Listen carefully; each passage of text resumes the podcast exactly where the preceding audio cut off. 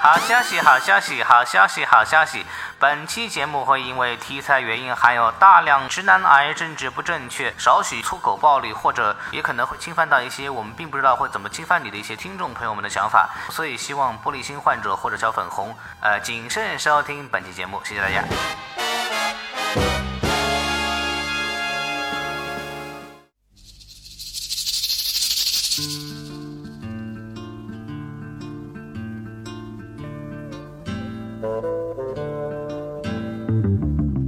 哎，好，欢迎收听什么电台？哎我是王老师。我是西多老师，我们什么电台北美分部啊，又来给大家做节目啦。没错，好久不见。没错，哎，我西多老师，我们这个今天来聊什么电影呢？今天我们来讲一部这个特别特别重要的电影啊，对很多人誉为今年必看没有之一啊。这么厉害，那这对个电影叫什么呢？这个电影就是昆汀的这个新作，叫做《好莱坞往事》。哦，英文名字叫《Once Upon a Time in Hollywood》。对，您这啊儿要不要用这个印度口音再来一 次？哎，就是印度人说呢，就是 Once Upon a Time in Bollywood，不是 哎我 Hollywood，Hollywood。家都变了，您这 个，对对啊对，所以我们这考虑到啊，这个讲昆汀电影啊，这只有我们两个男士，是不是有点有点不够意思？对对对不对，然后我们就和西多老师呢，哎我们就尝试着男扮女装一下、啊，没错毕竟大家喜欢听小姐姐来来说节目，是结果我们互相一看啊，就心动了啊，对都都吐了啊，啊，怎么这么这么可爱的男孩子呢，对不 对？是是是，啊，于是我们就专门说，哎，我们既然是讲昆汀，哎，昆汀的电影它有一个特点啊，哎，他很喜欢脚，没，错，所以我们就在这个好莱坞大道上面就盯了好久，哎，就顺利的抓回来了一个这个脚特别好看哎的嘉脚宾，脚特别好闻的嘉宾，脚特别好看的嘉宾哎，好看哎，啊让！我们欢迎一下小王老师。哎， Hello，大家好，我是脚很美丽的小王老师。哎，自己这么说，感觉还有点不要脸，是吧？毕竟我们是一个播客节目啊，所以你你你怎么说脚好看，大家都你就听着自我感受一下啊对，对对啊小王老师，您这个第一次来，跟我们这个听众们介自我介绍一下啊。啊、我是在就是洛杉矶这边做制片工作的，然后正好跟王老师有一面之缘，然后就被邀请来到这个节目，跟大家分享一下这部电影。没错，就是王老师看到了小王老师的脚之后，就觉得非他莫 属啊。昆汀这个电影非他莫属，是对的，吧？没错嗯，所以我好，们也这个掌声欢迎一下小王老师，哎哎，我们用脚鼓掌啊！哎好好好， 有点累啊。 啊，对行，对那对。我们就正式开始讲今天这个内容啊。，好，没问题。那我们这个先按照我们这个平时的套路啊，没错，我们这个先说一说这个电影的评分情况。行啊，石这个头老师来说一下。没问题，这个我给大家介绍一下，然后介绍的时候，这个听众们可以自行想象一下小王老师的脚哎啊。好嘛，嗯， 就是这个电影呢，现在在我们录制的时候呢，在北美已经上映了两周。目前的情况，这个就是我们是在上上个周五上映的，然后我们录制的时候是周一晚上。对，那么现在这个电影呢，它在北美的评分情况还是相当的不错的。是吗？它现在 IMDB 就是我们说这个北美的普通观众的评分啊，嗯是在八点五分，啊哦，说明对观众们都比较喜欢这个电影。是相当有观众缘的一部电影。对，然后这个啊、烂番茄呢，就我们比较喜欢的一个惯常看的一个影评人的评分啊，新鲜度是在百分之八十五，哦就也是相当不错的一个成绩。这比较难得啊，它哎等于是、无论是普通观众还是影评人，哎，都都挺喜喜欢，哎，啊没错。然后包括我们还经常说的一个，就是所谓的逼格比较高的这个影评人评分网站，叫做 Metacritic，它的这个评分现在也是高达八十五分。这个大概是个什么概念呢？这个就是它旁边会列一个这个标签，嗯写着 must see，、就是说它这个电影在这个网站的影评人的这个评价体系来说啊，就是一个不得不看的电影，哦对，就是是一个非常高的评价，那可厉害了。对。嗯然后这部电影呢，就像刚像我们刚才说的，我们上映了已经是有一周多的时间。那它美国上映的时间是七月二十六日，然后首映的时间呢，其实是在今年的这个戛纳电影节。哦然后由于啊，这个我们中国的博纳影业是参投了这部电影，哦，投资达到百分之二十五，嘿所以在之前呢，其实有网传过呀，这个会在中国比美国提前上映一个星期，也就是说，曾经传言说七月十九号就会在中国大陆上映这部电影。对当然现在也就证实了，那传言只是传言而已。是的，是的，对这这个传统没有延续下去啊哎， 没。错，没错，没错。对，然后这部电影的这个评分情况大概就是这样，然后它的啊、成本呢是九千万美元，这已经不算很高了吧？这个我觉得已经很高了，因为一般像好莱坞，它有一些这种大片的成本就是四千五百万美元啊，五千五百万美元这样。这样一部电影没有特别激烈的动作场面，而且没有那种科技的特效，它能达到九千万美元，我真的觉得是索尼哥伦比亚爸爸对昆汀真的是真爱了。基本上都是花在了这个卡斯身上了，哎，是吧感觉是这个样子的。对，你看，这就是来自为什么我们要请小王老师，是不是专业的这个制片人啊就可以看出这种东西，对不对？值哎了啊！哎，嗯值了。对，小嗯小王老师，你可以走了。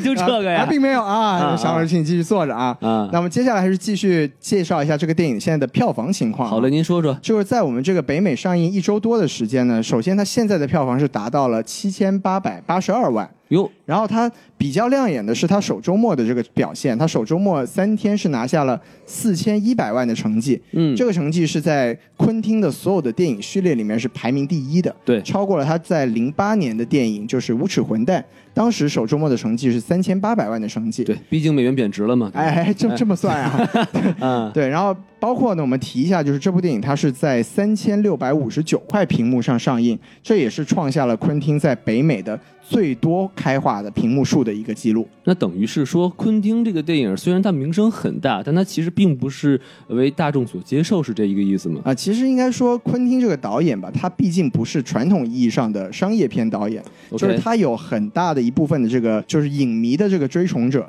但是他的电影，就我们说一个成功的商业电影是要让很多。不是真正的影迷也要走进电影院去看懂，了他懂了就在昆汀的这个角度来说，他还是做不到这一点的，他还是有一个比较小众的一个这个影迷群体。经济效益不是很大，没错是吧啊，对，昆汀嘛，虽然我们讲他并不是一个传统意义上的商业导演，那这一次不管是哥伦比亚也好，还是从他的这个成绩来看呢，其实在他的这个序列里面都是还是挺不错的。是那一个很重要的原因就是说，这部电影它的卡斯确实是非常的有看点。看电影之前应该是最亮眼的一个东西，没吧错，嗯对，这里面应该说，我觉得是可以说是汇集了很多人都特别特别喜欢的一些演员。哎，那说到这里，咱们是不是就可以聊一下这个主创阵容？没错，哎，嗯这个屏幕数在昆汀的这个啊、电影序列里面，屏幕数的数量也是排名第一的。哦，但是从这个屏幕数和这个票房的比对来说呢，其实这个票房的成绩呢，并算不上是特别的亮眼。是因为我觉得这个电影吧，它的票房后劲儿不是很足，因为它首周末虽然开画是特别的牛，尤其是作为像昆汀这种独立电影导演出身的人来说，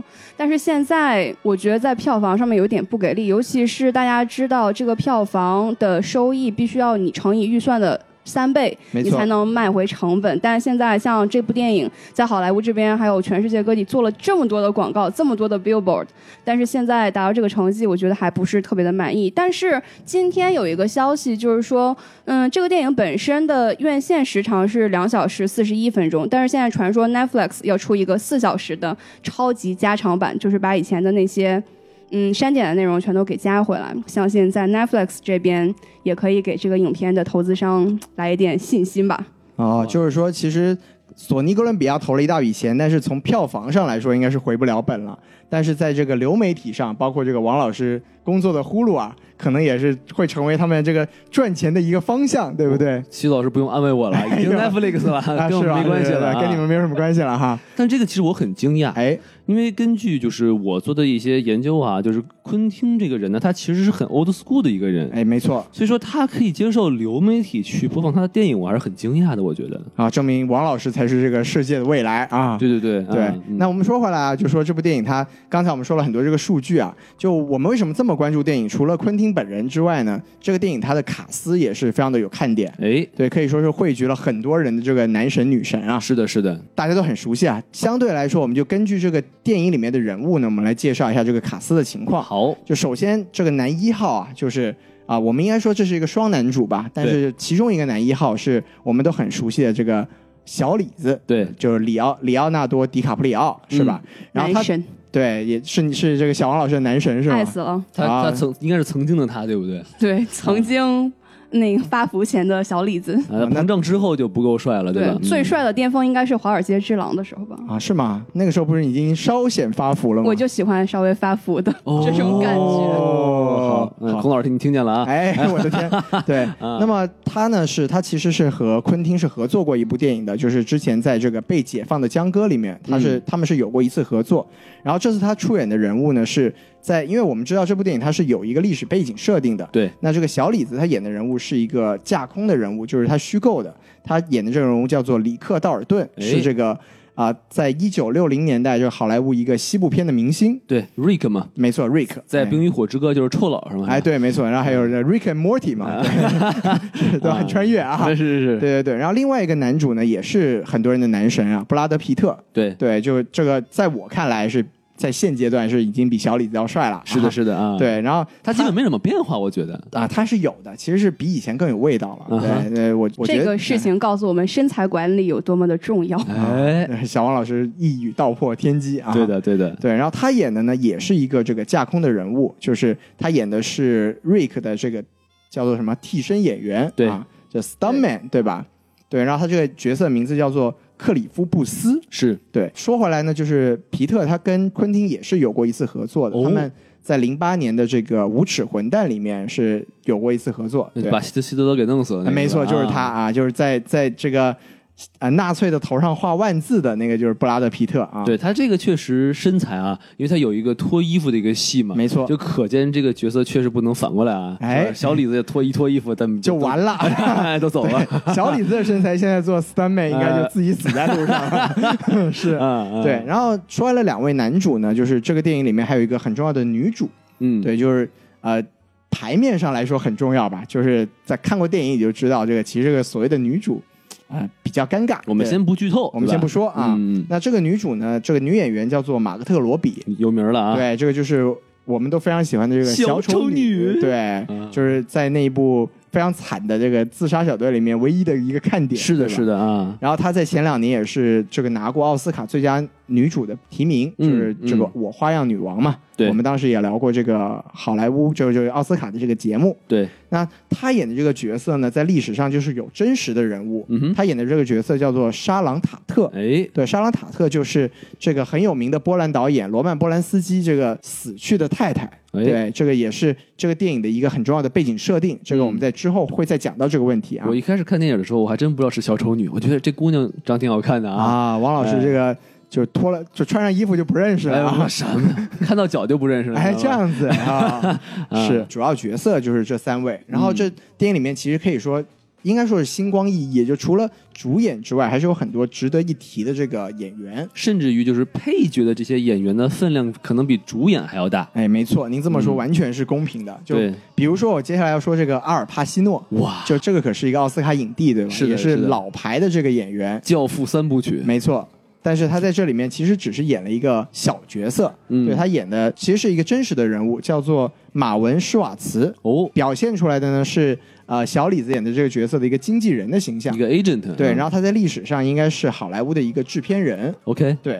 然后包括另外一个演员，就是其实是昆汀的一个老搭档，叫做库尔特·拉塞尔。是哪个人呢？ ？Kurt Russell，就是嗯他跟、他跟昆汀合作过两部电影，一个是《金刚不坏》，一个是《八恶人》。 ？OK，对，然后他在里面演的是一个架空的人物，叫做 Randy。他的这个人物在电影里面跟布拉德皮特有一个故事线的这么一个交织，这个我们也可以在之后的这个节目里面再讲，好再提到他。嗯然后还有一个就是啊、我比较喜欢的一个女演员叫做达科塔·范宁，嗯，她演的这个角色叫做啊、林内特·弗洛姆。如果稍微对这个电影有点了解的人知道，她的一个故事的设定是这个曼森家族的一个杀人案。是的。然后这个啊、达科塔·范宁她演的是曼森家族的其中一个人。哦，对，这个就我们也可以在之后的这个具体的内容再讲她的这个戏份、啊。就具体像不像，咱们到时候再说。没错好吧没错哎，然后，当然我们不得不说的一个人就是这里面出演李小龙的这位演员，是的对他叫麦克默。哎，莫麦克，啊哎，没错，嗯就是啊、他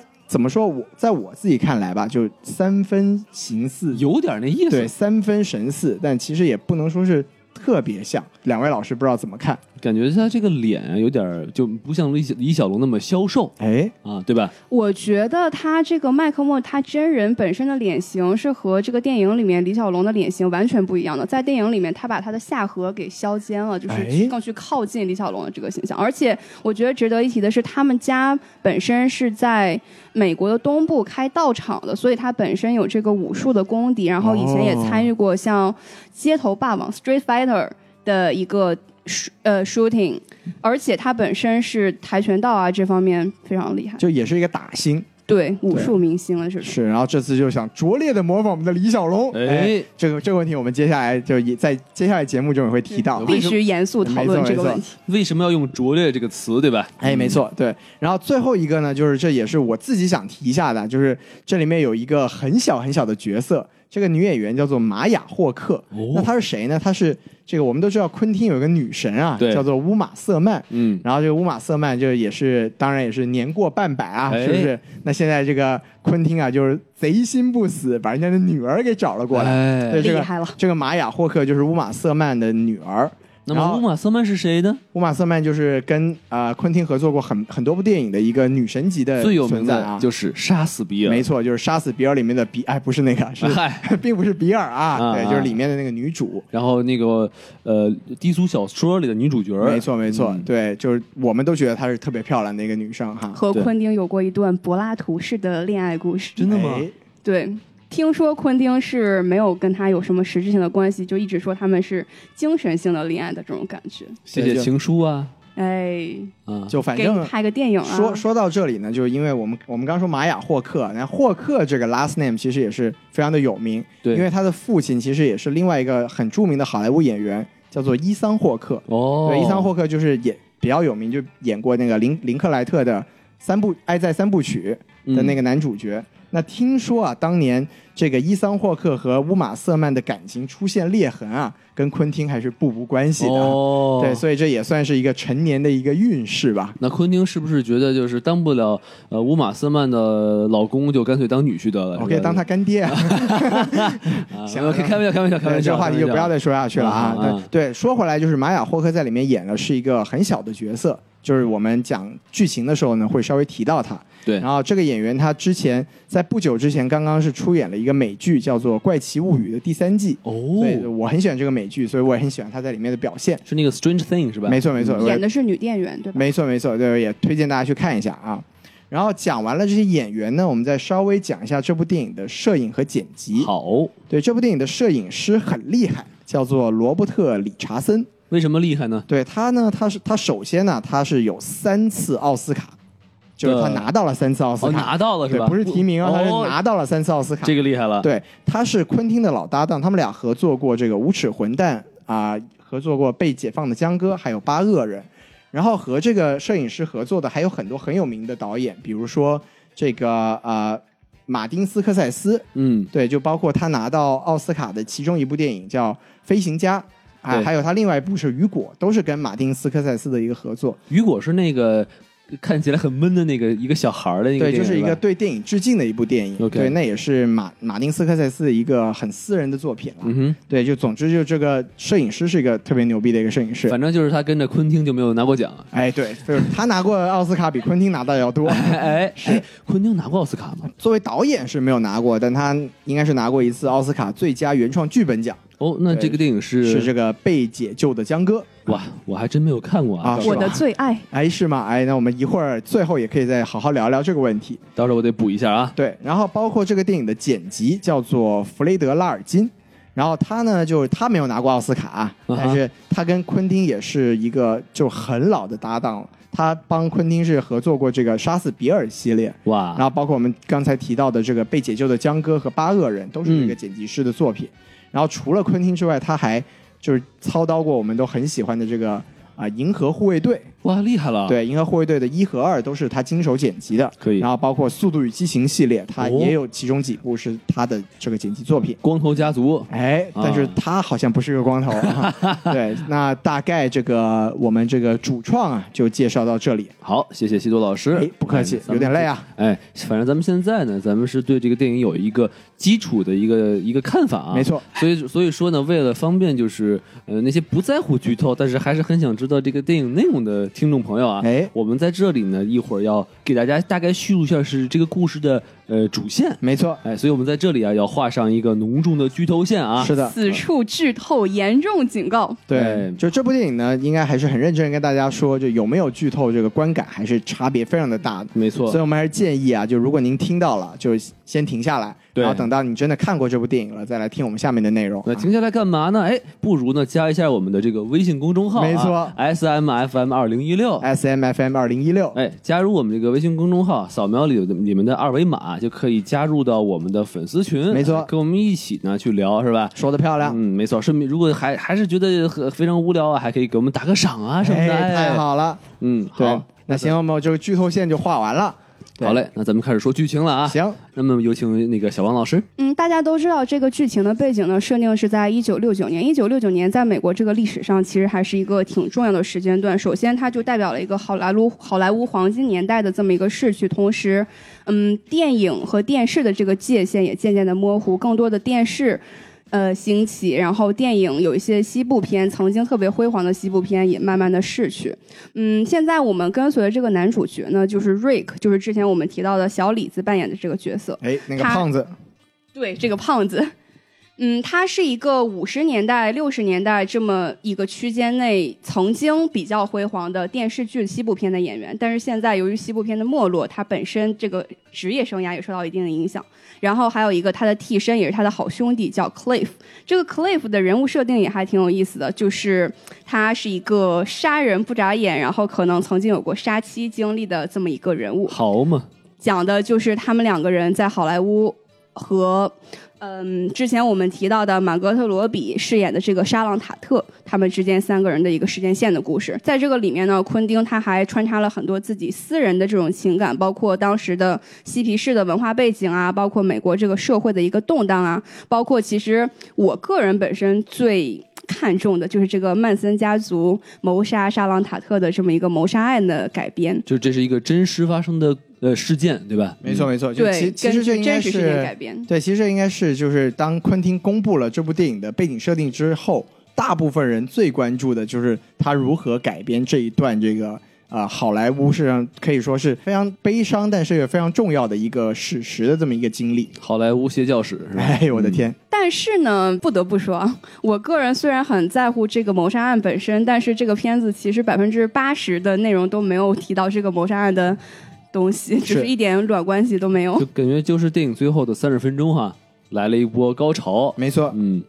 好，那咱们其实可以继续说啊，就是它展示了，呃，主要是还是以小李和这个 Cliff 两个人的经历，然后来讲整个这个大部分的故事。对，比如说这个小李子他去呃演电影啊，然后是就感觉不是很顺啊，对吧？然后还有就是说这个 Cliff，然后他也是想找工作，但是好像是受到了周围人的排挤和白眼儿，对没吧错？没错，哎，相反呢，就是他们两个人很惨呢，但是我们所谓的这个带引号的女主角儿，哎，啊、叫什么 Sharon Tate 是吧？对，没错，哎沙朗塔特，哎，她反正就是过着一个顺风顺水的一个生活。是的，其实这也是跟真实中的这个人物相对应的。没错对吧没错没。嗯错，好，那咱们其实故事就可以捋到这儿差不多了。是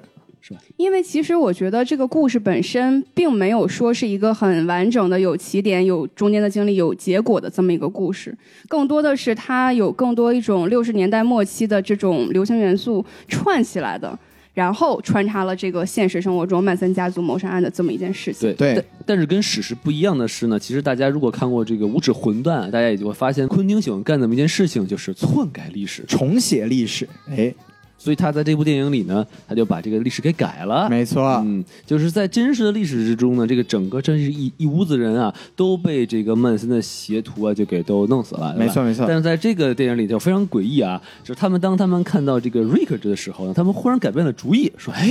我们要不就干脆把他弄死吧，是吧？哎。然后呢，他们就选做了一个非常错误的选择，哎哎，被反杀了，是吧？对，这个王老师已经说出了这部电影最大的一个剧透点了 啊！对对对啊对，听到这里，如果你你还没有看电影的话，你也就不用看了啊。哎，对对对对，我话剧都现了，这不怪我 啊。是是是啊，对。所以那我们基本上其实这电影的所谓的主线剧情，我们也就介绍到这里。是的。那我们接下来还是进入我们比较常规的这个首先评分的地方，好，我们来就是看一下几位老师对这个电影的评价如何。就好是小王老师，您就以五星的标准来说，您给这部电影打几颗星？我觉得这部电影在我的心中应该是四星，包括在豆瓣上我也给它的是四星。其实我本身并不是昆汀的一个铁粉，而且包括其实他有一些影片我也不是特别喜欢，所以我的评价应该还算是比较客观的。就主要是从他的制片方法来看，这个片子它本身，因为昆汀本身他不喜欢用这种特效和 CGI 合成的东西，没错所以它所有的场景啊，包括还原这种六十年代末的好莱坞都是实景去拍摄的。好钱啊！对这个 production 的价值就是非常的高，而且美术老师真的是耗了很多心血啊，在这个里面。想想去年的罗马也不算什么，哎，还是还是是吧很贵，啊罗马是吧还是更贵的。啊对对对对对是是是，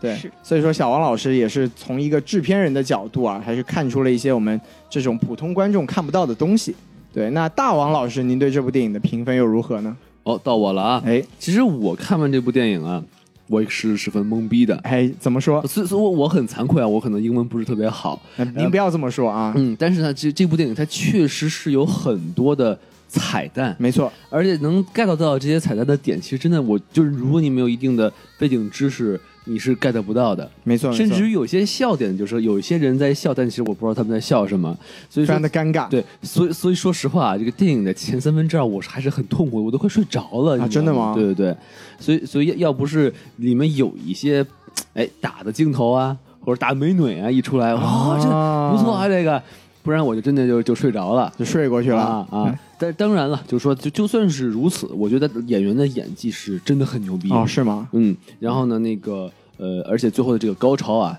绝对是可以的。所以就是您到底给他几颗星？哎，我就小王老师呢给的是四颗星，没错我好像没有小王老师看的这么嗨啊，哎我就给一个三点五就可以了。啊，就是七分的水平，哎啊，差不。多，是吧嗯，啊，可以的。好，那么西多老师，要不您来打个分？其实我跟王老师，我觉得就我们作为这种非专业观众的这个整体观感，我觉得还是蛮接近的。对，就是它有一些精彩的这个设定的就背景的地方，有一些精彩的人物的刻画，但是它整体的前面的这个四可以说四分之三吧，都是处于一个比较慢而且比较零散的一个叙事的过程。是所以就是可能作为我们这种对所谓的黄金年代并没有很多共鸣的观众来说啊，它是蛮吃力的一个观影的过程。但是就是所有的这些啊、呃种种的这种忍受吧，到到最后的半个小时四十分钟这个高潮戏的时候，可以说是有一个非常好的一个。回收，包括在后面回想，你可以理解到为什么导演在前面会花那么多时间，包括建立人物，包括描绘这个背景，因为他在最后的这四十分钟的一个高潮戏啊，他会把所有的线索都收起来，而且这最后这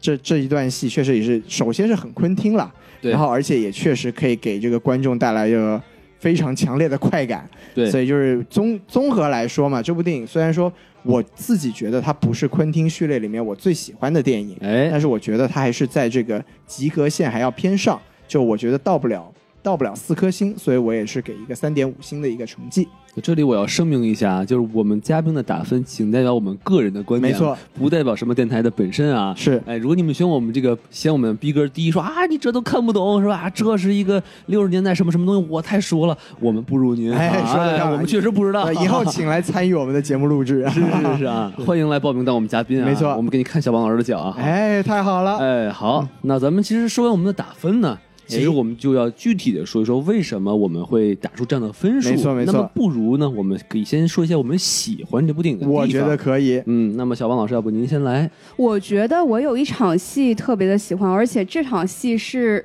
让我把这部片子它的前半部分和后半部分给割裂起来一段，就是呃，在这个片子里面有一个曼森家族他们居住的一个好莱坞以前曾经拍西部片的农场，但现在已经荒废了，没所以错就是曼森家族的人现在在这里居住。然后这个农场以前有一个农场主叫做 George，他和这个 Cliff。的演员本身以前是在片场有过接触的，是的对 Cliff 对这个嗯 George 也很熟悉，所以当 Jo 呃 Cliff 跟这个曼森家族的这个女孩儿，她的名字叫啥来着？叫这个， Pussycat，对 Pussycat 哎叫一逼猫起嗯对，我的天！啊哎，刚才哎等会儿说这直译了，直译了， 啊对对直译对啊，没有，刚才那个是一个，首先是一个逼调的声音，然后逼猫，啊对，没错没错，是啊没有错，对对对哎，对就是这样，就对是这样，对哎，什么猫啊请什么猫请常老师继续啊呃，，这个什么猫，什么猫呃，小女孩儿对对一起，嗯，到这个农场的时候，嗯，Cliff 就发现这个事情好像有点不对，然后他就去要求去见 George 这个农场主，但是曼森家族的人就是用种种借口不让他进去。哎这个时候就给我本身的感觉就是，这个 George 是不是已经被他们弄死了？然后他们不想让 Cliff 看到这件事情，但是就是实际上 George 是没有死的，但是那一段的镜头调度就是让你的悬疑感达到了。顶峰达到极致，然后就让你之前想睡觉的那些点就一扫而光。啊，就不我觉得这段不许特别睡的，不一样。哎，照着睡了你都不许睡，没是吧错哎，好，那还有吗？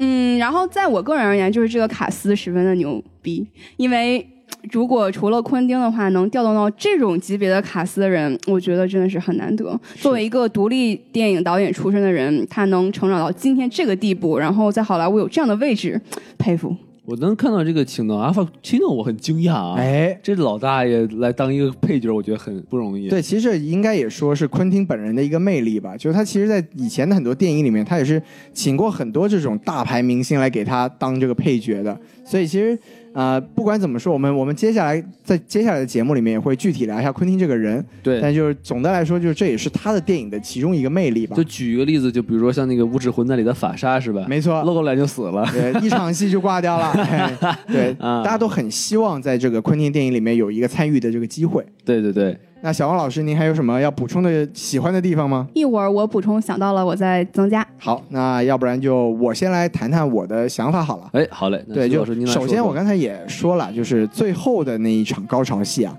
确实是非常非常的爽。没错，对，就是其实我个人觉得昆汀还是有很多这个直男向的这个审美的，对就是尤其是他这种我们经常啊、非常喜欢说的他这个暴力美学啊，就是他他有一个很好的洒血浆的节奏，哦，对，就方式和节奏都，我觉得是可以让我们这种呃喜欢这个呃暴力电影的男生啊，是是会嗨到的。是的，是的，对他最后一场戏就可以说把昆汀的这个特点表现的淋漓尽致。哎，就包括它其实首先就我们刚才讲剧情的时候，我们说到了，这个是你在前面很多预设都会被打破的一场戏。嗯，就它首先在精神上会给你一个很大的一个反差，然后包括再加上昆汀这种对暴力的这种推崇啊，包括他展示这两个主角的这种杀人的过程，我觉得哎真的是、确实是让人有一种难以名状的一个爽感。用两种截然不同的方式来杀人。 没错，没错，对，就是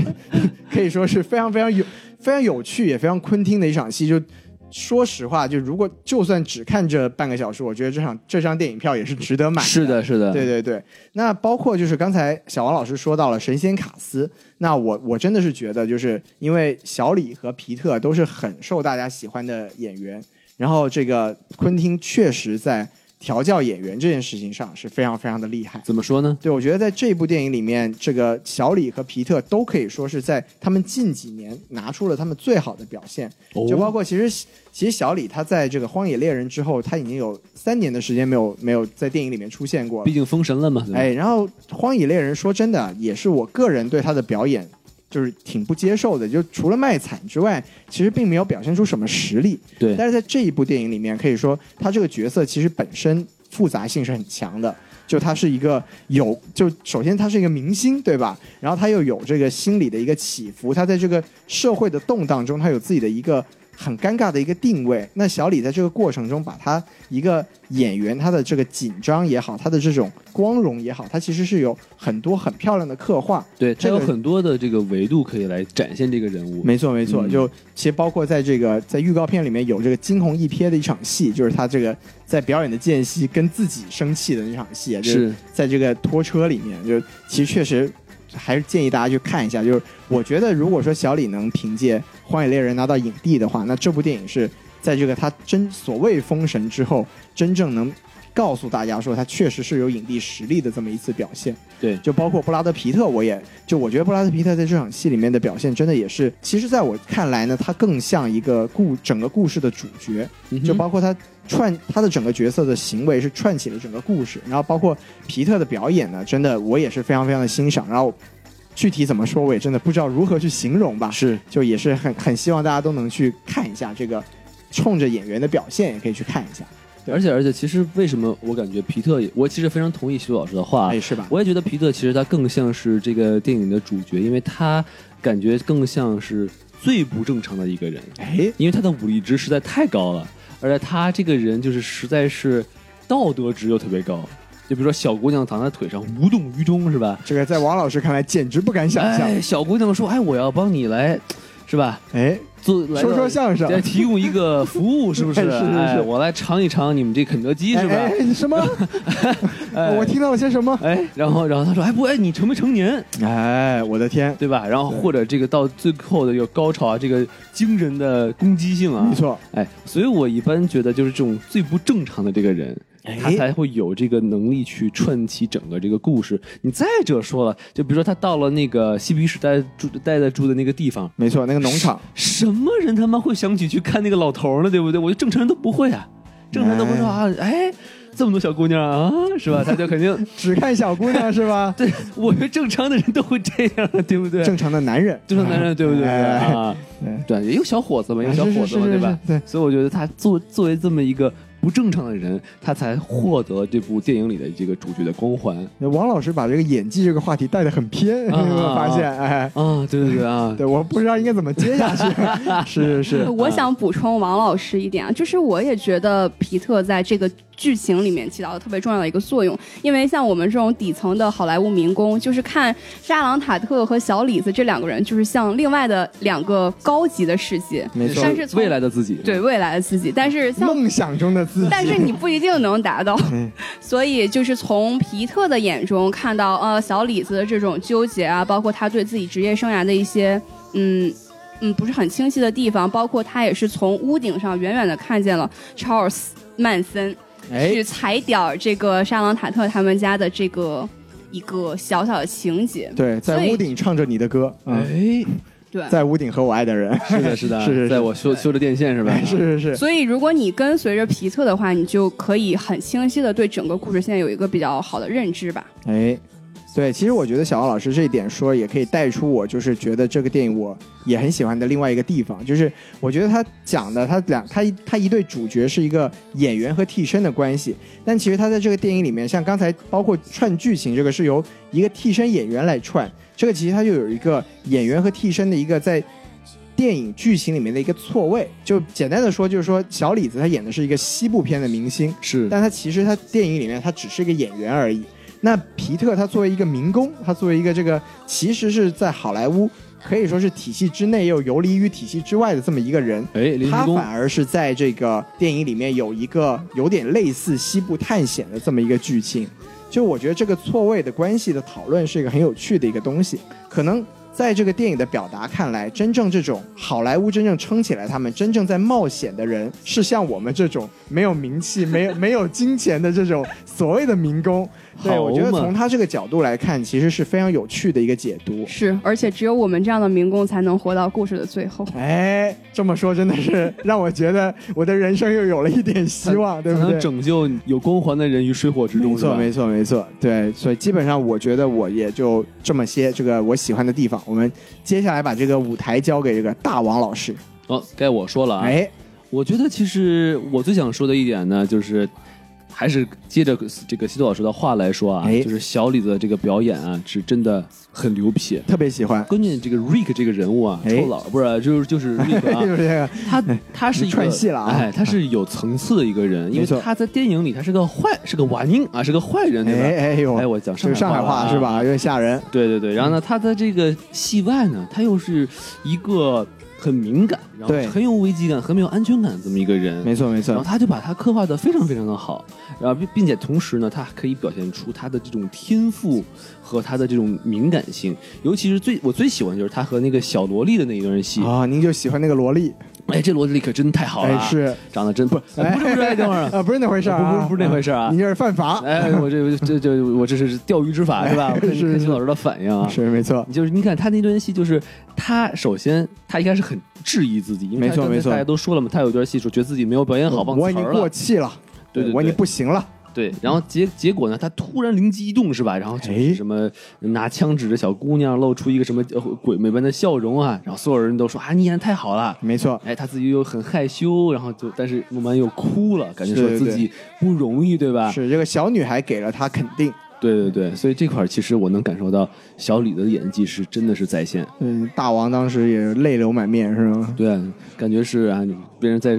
听完我说相声之后是吧？哎，你说的太好了，啊，你说了什么呀？是吧？ 什么玩意儿？什么鬼？ 啊，然后另外一个我还想说的啊，哎就是他的这个 set up 和 payoff，哎呦，你这厉害了，专业词汇。嗯啊什么意思这是？哎，我这个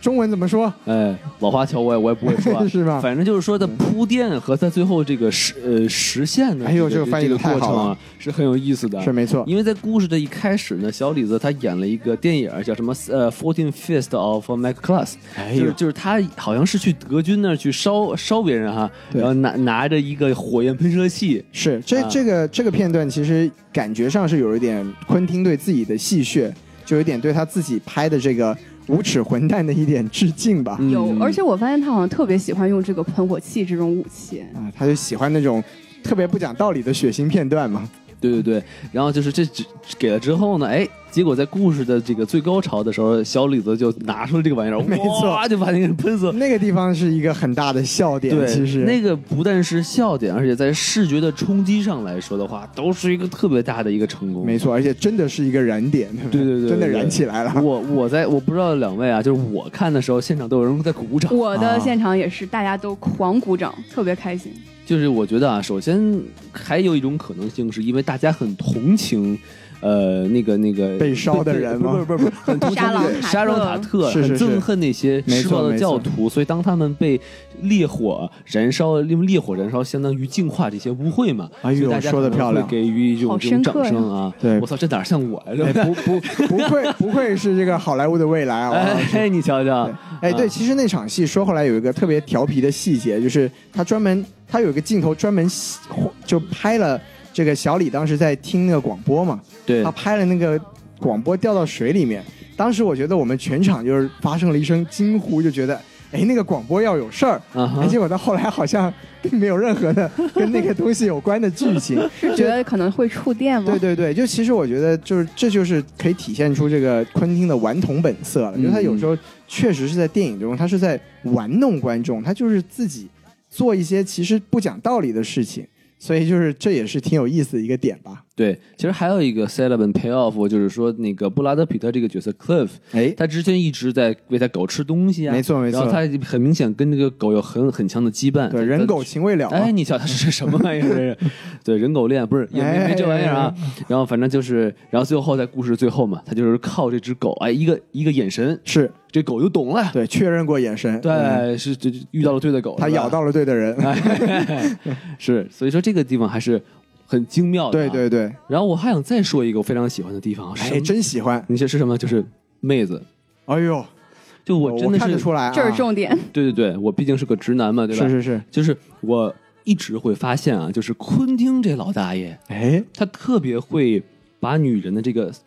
最有魅力的一个 pose 给表现出来。他还是会拍，对吧？对对对，嗯尤其是这个 pussy cat，他啊这个充满了女性什么猫啊哎，什么猫啊？哎以后我们电台就叫 pussy 电台是 吧？ 我的天，那什么猫？没没没，就就就随便一说啊，就这个 Pussycat 这个小姑娘，是她这个是充满了女性荷尔蒙那种青春的这种感觉，我觉得啊真是离不开导演的调教。王老师差点就在电影院里面脱裤子了。反正是好是很勾人啊，尤其是她上了老司机这个车啊，是，哎，之后她这个先是肢体的这个这个扭动是吧？王老师观察实在是太仔细 了。哎，然后呢，他上了车之后呢，还把这个脚哎放在这个案，这不是案板上啊，玻璃窗，玻璃前窗，我的天，玻玻璃窗上吧？是是也是也已经透露出这个导演对于脚的这个这个这个偏好，对没吧错，对，哎，嗯那那双脚跟小王老师的脚就特别的像。你瞧瞧，王老师就在等这个画面，等了很长时间。是的，不，其实我最喜欢的是什么呢？就是他突然哎。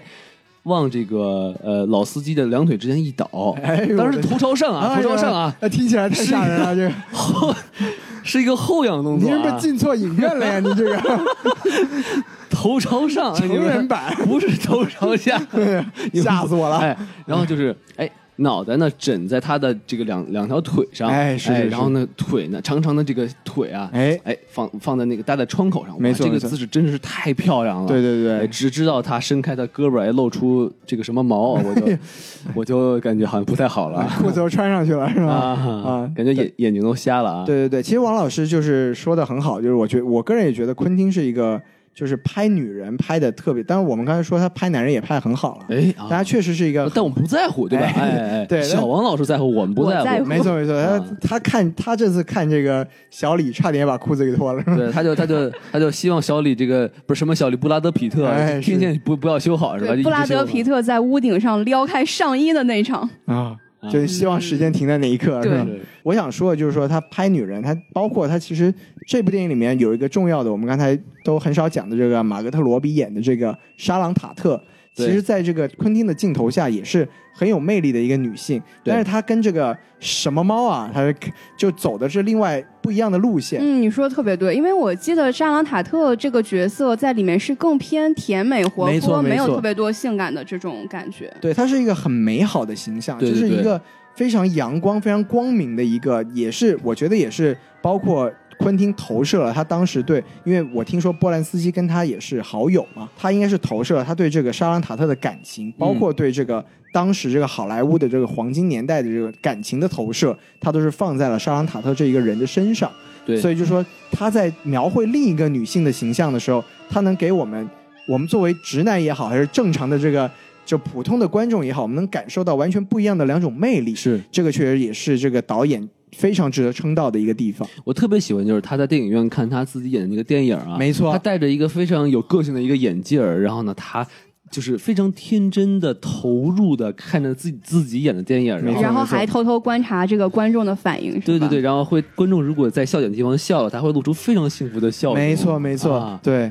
又有颜值又有演技，而是且是给传达出了一种就是非常美好的感觉。对，所以说这个我们也看过这个访谈嘛，说其实这整部电影这个重量级卡司，这个昆汀第一个定下来的就是马格特罗比，他觉得他这个角色特别适合让这个人来演，就是说在他眼里，这个马格特罗比和莎朗塔特是有很多契合的地方的。对我们在这个电影里面也确实可以感受到这个。导演确实是倾注了他的爱在这个角色的身上，是的，因为我记得他创作这个剧本本身是六年前嘛，那个时候他还不知道有这个演员，但是当看了那个奥斯卡获奖还是提名的片子叫《我花样女王》以后，没错马，格特罗比在里面演的这个角色，他就说非他莫属，嗯然后觉得整个过程也是蛮神奇的，而且我记得昆汀在访谈里面就是说很庆幸在这个时代还有像他这样的演员，没错，没错，因为其实，在《花样女王》提名了这个影后之后，她也是接到了很多这个片方的这个邀约嘛，嗯哼，所以就说她愿意来参演这么一个就不是那么商业，但是一个很有作者表达的一个电影，其实也是非常难得的一个事情。塑造了一个经典形象。没。错，没错，没将来错。会有很多小姑娘啊，是不是在看电影的时候就会把鞋脱了，然后放在前面哎的呀座位上，是吧？对， 那那个说，哎，你怎么这么不讲文明？一看就没有看过好莱坞往事，是吧？对一看就没有听过什么电台，哎不认识你瞧瞧小王老师，是对不对是对？但是孔老师就不会担心这样的问题啊，为什么呢他腿短，他放不上去。 哎呦，这么回 事儿。啊，那么，王老师还有什么想说的这个喜欢的地方吗？嗯，我其实还想再最后再说一个我喜欢的东西啊，哎就是他这个结局啊，我还是很喜欢的，怎么说呢？因为你想他这个结局。一开始是他嗑了药，对吧？对这个克里夫啊，对，克里夫嗑了药，没错虽然他之前有很多笔墨说克里夫武林高手，没错，搁这个李小龙都能哎把他给扔到车上，是不是？没错，没错，这么厉害的一个人，然后你让他嗑了药，哎，你就不知道这个药劲儿有多大。然后呢，对方又有枪，你说哎哎，这有枪是不是就打不过了呢？不会让你很清楚就会猜出这个结局，是因为至少我当时是捏了一把汗。还是有点紧张。对对，因为我一看，我操，这哥们儿怎么都他妈嗑药嗑成这样了？这估计嗨大了是吗这估计是要死了，要要掰的 ending 了啊！哎结果谁能想到剧情神反转？是哎没错就没从错嗑料就可以暴揍你们三个 啊！所以我觉得其实这个还挺有意思。是，然后最后我还想再补充一个吧，就是他就像其实是顺着西周老师的话来说，哎就他这个暴力美学打的还是很精爽彩，的啊。哎，高潮那种咱先不说啊，他那个有一段剧情就是他去那个呃曼森家族那块儿，没错呃那车农场里啊哎车被一个痞子给扎了。哎，是吧？这个按照我们的如果很带入这个角色的话，就是我操，就很不爽啊，对吧？没错然，后说哎修车，然后那哥们儿就哎操你妈是吧？ 你你肯定就会很不爽啊，对不对？是因为因为因为我们正常人就会会很无奈，没错因，为你不知道对面这个这个长毛的这个人会不会打你，一般人就哎算了就走了吧，对吧？哎，但这哥们儿抓起这个就一顿爆干啊，就让人非极度的舒适，你知道吗能动手绝对不逼逼是吧哎？，然后看这打了一脸血给修车，就觉得我操太爽了。啊，这个王老师应该是在生活中遇到了不少熊孩子，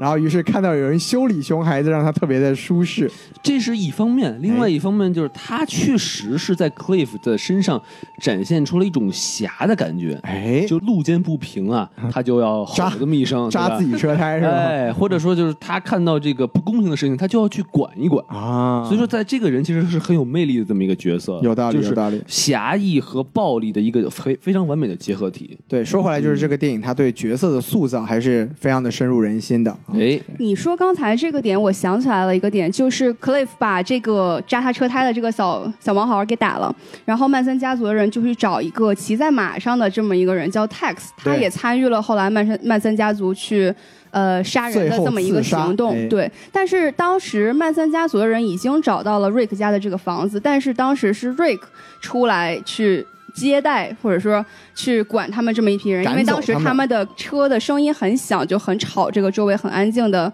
没错 neighborhood 没的错这么一种感觉。但是当时 Cliff 他是去遛狗了，所以他其实是不在这个地方的。对，如果 Cliff 在的话，那肯定是 Cliff 出去去管这帮人，然后他就能直接认出 Tex 就是这个骑马的人，然后这套哦他也马的同汉子就对被他套马认出的来汉哎子，然后同时他就可能会阻止这个事件，所以我觉得这整个的设置还是很巧妙的。是是是，就是剧情上还是有一些巧思在。好，那我要说的就差不多这这些了啊。那既然我们已经说了这么久这个不喜啊不是喜欢的地方了，那我们现在还是来说一说我们这我们毕竟都没有给满分嘛，对吧？对对，那我们也来讲一讲我们这个电影里面有什么是我们几位没有那么满意的地方。好那，我们还是由这个评分最高的小王老师先讲，怎哎，么您样？先来说一说。我来先说，因为可能我不喜欢的地方是最少的，因哎为本身我之前说了，我是为了去看这个曼森家族的谋杀事件的再现才会去关注这部片子。哎本身我对昆汀本人就是没有那么大的这种粉丝的情感吧，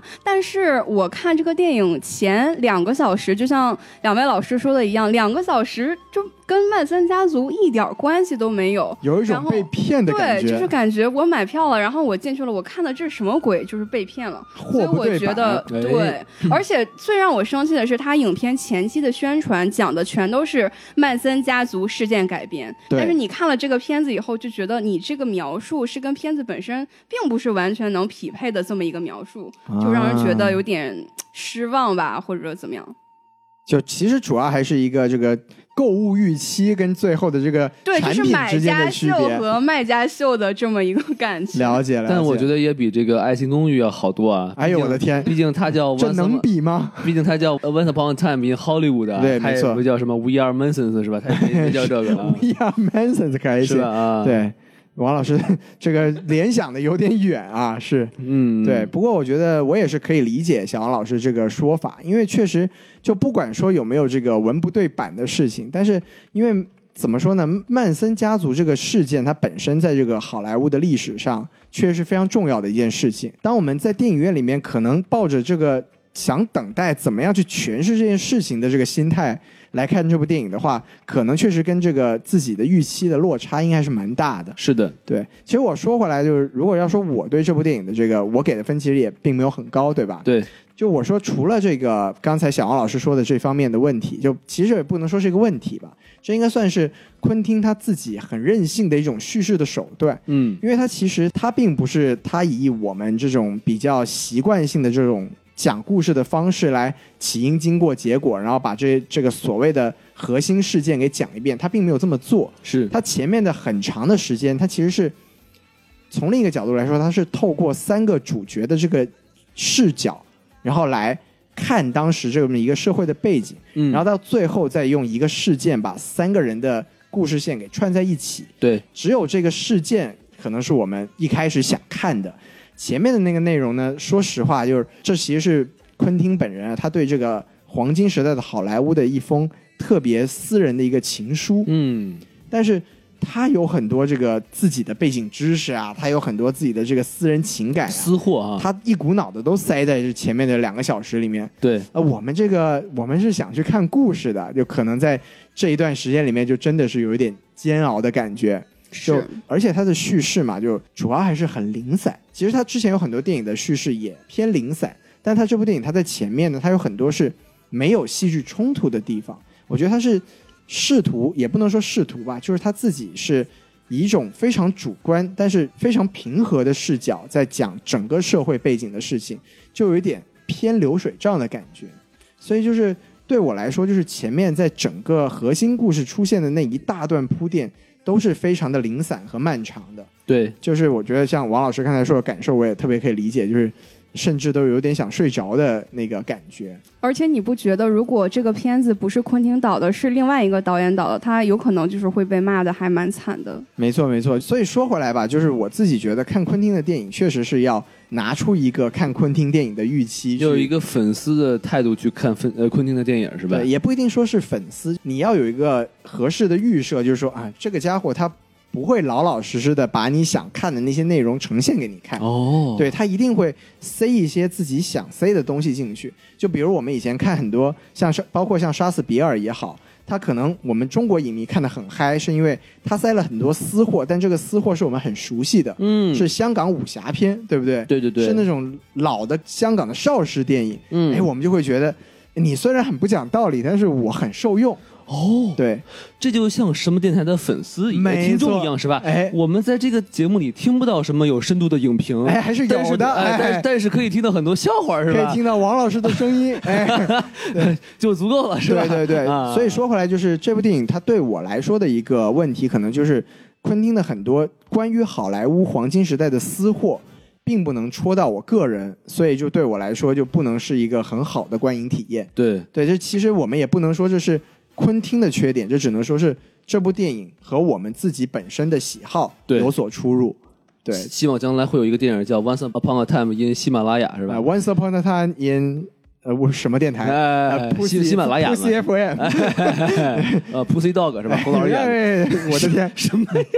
是是 其其实我想顺着这个西多老师的话再说一说我的感受啊。您说，就是我真的是觉得，就是 Rick 的这个个人成长的故事太长了，没错没错，它里面插了我都不知道有多少段他自己演的电影，他的西部片儿有三四个吧，没错没错呃，他好像有一个是跟空军啊，还是一群军队的人有这么一个，然后他去去烧德军总部有一个，FBI 有一个，哇，一个一个全都放上来了，外加他去那个意大利拍的几个海报，我说我靠，这个就像徐老师说的，这就是个流水账啊。对就是把他从这个人生的低谷啊，慢慢的回暖，结果其实又又不怎么样的，整个这一个故事花了两个多小时去演给你看。如果你没有进入这个角色，你没有这个代入感的话，你其实就会像我一样，我不敢说哎你们两个啊，像我一样就这样，哎呦，别是别是你了吧，是吧？我想看 Pussycat，哎我的天，哎，啊啊，对对对对，其实就是我们我们从我们如果从我们习惯的这种商业片叙事的角度来说，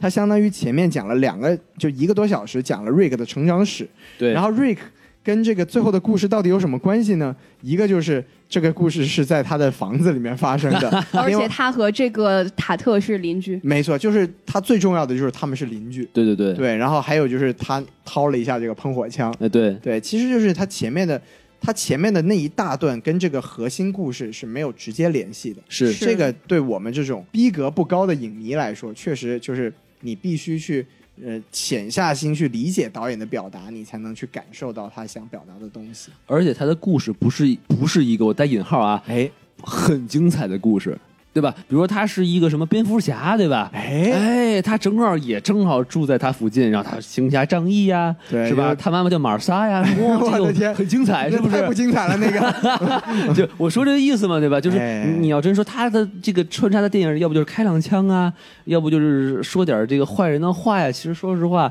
我觉得没什么太大意思。 我觉得嗯是，那既然王老师开始说了，那您就开始您的表演。最要说的是第一个什么呢？哎就是那毛。 哎，我的我就知道我，操！哎，我就这么跟你说吧，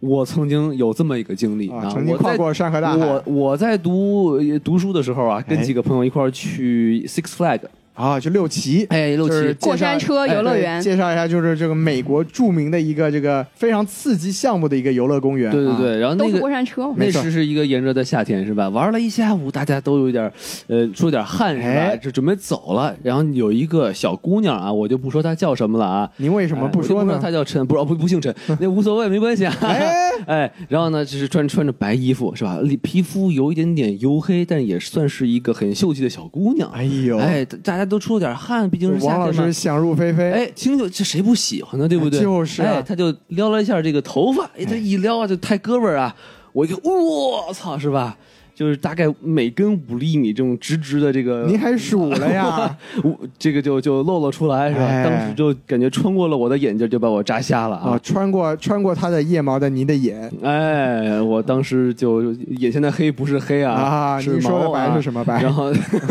我所以所以说我看到这一幕，我就一下想就起了自己的往事。哎 Once upon a time in 王老师 's life， ，Once upon a time in Six Flags，是是，对，原来是有很这个是有一个很私人的这个这个原因啊。对对对，就我们我们要声明一下，王老师不是不喜欢女生的腋毛啊，嗯只只是有不良的这个这个经历啊。对对对对对，是所所以但是所以说，说实话啊，就是哎再回到这部电影啊，是就那一段其实都是很唯美的，没错没错，但是这个毛我真的不是很理解。因为它也不是那种很美观的毛，它是一大坨灰了吧我唧的的，天像荷包蛋一样的哎您东您您西，可以了，您可以，这个够够详细了，您 这个啊是吧？？哎我我觉得这个我非常不喜欢。啊你说他这个是不是跟当时就是这个人物设定有关？因为他是嬉皮士嘛，嬉皮士首先就是性解放，然后他也不剃毛。对不修边幅，就是他让王老师有这么一点生理不适，我觉得其实还是我个人理解还是蛮符合这个导演想表达的这个方向，因为。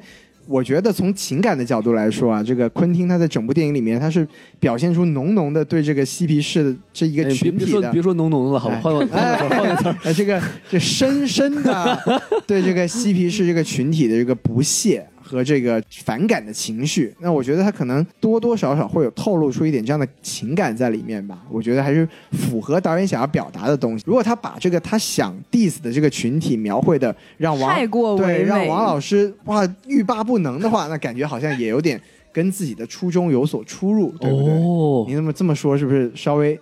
能缓解一下您的一毛之苦？他他就从在这个腋下的部部分把它给抹黑了，是吧？哎，啊，我懂了，我懂了啊。是不是是不是这么瞎说还有点道理的感觉？感觉生理上舒服多了，是？吧？您您接您接着说，您接着说嗯啊，好好那我赶继紧续脱离这片 毛。好，我继续说啊，我离是开离开离开这片森林是啊。是是，好，然后然后我觉得还有一个不是很喜欢的地方啊，就哎这个三个邪教徒啊。没错。闯进了瑞克他们家，哎然后对没错没错哎然后你就看这个 Cliff 啊，一打二，但我想，哎，不对，有三个人啊，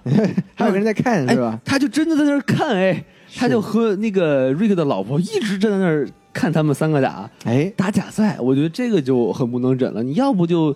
同时跟这个瑞克他媳妇儿打，要不你就是三英战吕布，是不是？你在这儿当观众就很过分了啊！我觉得这块儿其实让我很难接受就。有点出戏，是对吧？对对对，嗯，嗯，我觉得我特别同意王老师，因为当时是 Cliff 和另外一个人打的已经不可开交，这脑袋都咣咣咣往墙上撞的时候，然后给到一个镜头，就是 Rick 的意大利老婆和另外一个女生在那儿看着，就面让人面觉得相觑很不对对对和谐。如果他当时把那个意大利老婆给制服了的话，那可能事情就是另外一个结局了。是的，是的，嗯我觉得还是就是我们刚才那个话题嘛，就是就是昆汀他其实是有用一种鄙视的眼神在看这群所谓的这个嬉皮士的，嗯就是嗯他们就是外强中干嘛，就真的看到这个能打的，当时也就吓怂了。包括其实这个您您说她在这里是打假赛，但这个女的就我们刚才说这个，她叫这个弗洛姆嘛，嗯，就是她有个外号叫做 Squeaky， OK，。就是翻译成中文就是叫这个嘎嘎叫，它是一个有点像一个拟声词的感觉 OK，就她这个人，她其实她在前面她表现的还是挺强硬的，对吧？在这个对，农场的时候，就当这个瑞当当这个 Cliff 说我要去看 George，堵着门不对，他让说进你是吧不？许去，对，嗯嗯， 他是我的男人，哎嗯 有一点那个感觉是吧？他就很累了，对啊就因为我是吧？因为我把他弄得很累，对不对？嗯就显得还是蛮蛮强硬的一个是女的，是的，就包括我们其实也可以介绍一下，就是这个 Squeaky 这个这个弗洛姆，他确实在刚才也说到了嘛，在这个历史上确实是曼森家族的一个人，真实存对，在，真实存在，就是这个查尔斯曼森的手下一众年轻女性的一个非常得力的一员干将。哦，这著名的这个标志也是一头红发嘛，对是吧？是，然后他为什么叫这个嘎嘎叫呢？为什么叫 squeaky 呢？就是嗯传说呀，就是这个查尔斯曼森，因为他们占领了这个农场嘛。但这个历史上也是真实的，就是这个叫做乔治的人，他确实是农场的主人。 OK，那么这个曼森家族他们要让这个乔治收留他们嘛，就总要给他一点甜头，对吧？哦所以就是这个这个查尔斯曼森就要求这个 Squeaky 啊，这个弗洛姆去你去床上伺候他，肉长了，哎，对你让他爽，他就会让我们留在这里。嗯，那听说呢，就是他们在这个行房的时候啊，嗯，这个弗洛姆就会发出这种哎嘎嘎叫这种就是 squeaky 的这个 squeaky squeaky 不不是不是这么 squeaky，王老师您这个不不是吗？不不不，您您不觉得这样有点拗口吗？ 感觉好像就萎了 对，就是哎你对这这这一段小心点啊，啊啊！啊对，就是嘎嘎叫的这个感觉，所以就是说嘎，嘎嘎好像也不太对呀，说不下去了啊， 不是很正常。哎对反正他们就不正常了，对吧？对对，，就就总之我嘛，们正常人不是这么叫的，是吧？就是是我的天哎，这个外号好像还是 George 给他起的呢。啊，是吗？对，啊就是因为他这个叫声实在太独特。啊，啊， 哎，简直不敢想象， 对，我希们我望们我们希望我不要遇到这么独特的女 性。我们说回来，我们说回来，好就是好其嗯其实就是说，就是昆汀他还是有，就跟刚才那个夜毛其实是异曲同工了。嗯，就他可能用一种特别鄙视的眼神去看这些，包括这个人因为是真实的，包括那个 Tex，他其实也是真实曼森家族的一个人。嗯，就他想表达的可能就是说，他们在了这种真的要真枪实真枪实刀干的时候，他们就是一群怂货，嗯，就是他们脑子里面就是说了一就是说了一堆这个很伟伟大光光明正确的这么一这么一堆口也号。不正确吧？他们不都是自己是邪恶的化身吗？对吧他们哎，对他们说我们是什么恶恶魔的化身，对不对？啊这些就其实都是昆汀对他们的一个自己角度的一个解读吧。我觉得从这个角度来说的话，就我是可以理解他为什么要这么做。就是虽然说确实是你你你如果真的以一个犯罪分子的角度来看，这群人是脑子是不太正常，对吧？对对对对，就是，但你换个角度来想的话，我觉得还是可以理解这个这个描描描述的方式吧。对对，他们上来就跑了一个哎嘛，没错对吧没错对那是个乌玛森曼的闺女就是，哎，哎，我哎我我我武器没带是吧？我对对我对给我要我拿，我马上就过来，然后呜就走了。上车先跑啊是对，其实也是整体的一个表达还是蛮统一的。这其实跟这个无耻混蛋啊是是有异曲同工之妙的。哎怎么对吧说因为这个纳粹德国，他他这个希特勒能被这个机关枪突突死，他肯定也不会，也是智商有点点 问题哎呦我的天！才会有这种结局嘛，对不对？对，它整体还是有这个昆汀用电影重写历史的这么一个表达在背后吧，就是我们要去接受昆汀的这个设他定。会丑化一些他不接受的人，对是，吧我觉得是有这么一个角度吧。而是且的美化他觉得特别美好的人，对，就像就像沙朗没错落在没这部错，片子里面。是，的，是的。然后最后一个我想吐槽的啊，哎，其实他怎么黑李小龙，这个我其实精神上还是很能接受的啊。哎，啊我觉得这个片子就是它播出以后，除了一些客观的媒体的评论，就是吵得最凶的就是关于李小龙在这个片子里面形象的描写，包括国内也是。在这个片子下面，虽然都没有上映，但是大家都是对黑李小龙这一点表示十分的不解。就还是没错丑没化错了一下，就尤其是他那个叫声，对吧？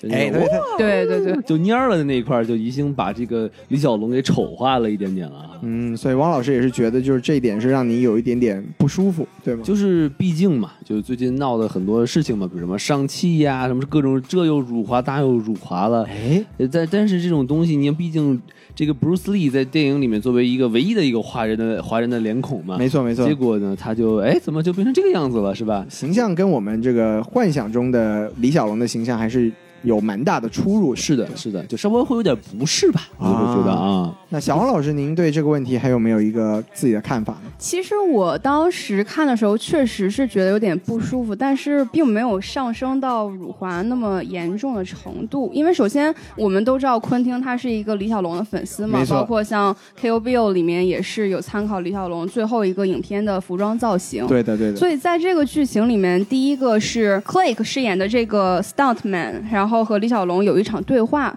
然后李小龙就邀请这个 Click 跟他打一一场。没错， 我觉得这个地方可能是大家比较诟病的一个地方，因为真实历史中的李小龙好像不会主动要求，就是邀请别人去跟他比赛啊这种感觉。就不是很喜欢打架的一个人。对对，然后有三次比试，就是三局两胜吧，这种感觉。第一局是李小龙打败了 Cliff，一第脚二踹飞，对，一脚把 Cliff 给踹飞了一个。漂亮的回旋踢，哎，是吧没错，哎漂亮回旋踢， 哎，对，然后第二局是 Cliff 发现，哎，李小龙还挺厉害，然后就把 Cliff 把李小龙给狂甩，给甩到车上，把漂道亮嗯具漂亮的车回给旋扔啊对，把车给砸碎了。没错然后李小龙发现，哎，Cliff 你也不错。嗯，后来第三局正要马上要开始，大家都认真比的时候，就是被现场的一个呃工作人员给叫停了被一。个大妈哎对叫住了。嗯，对。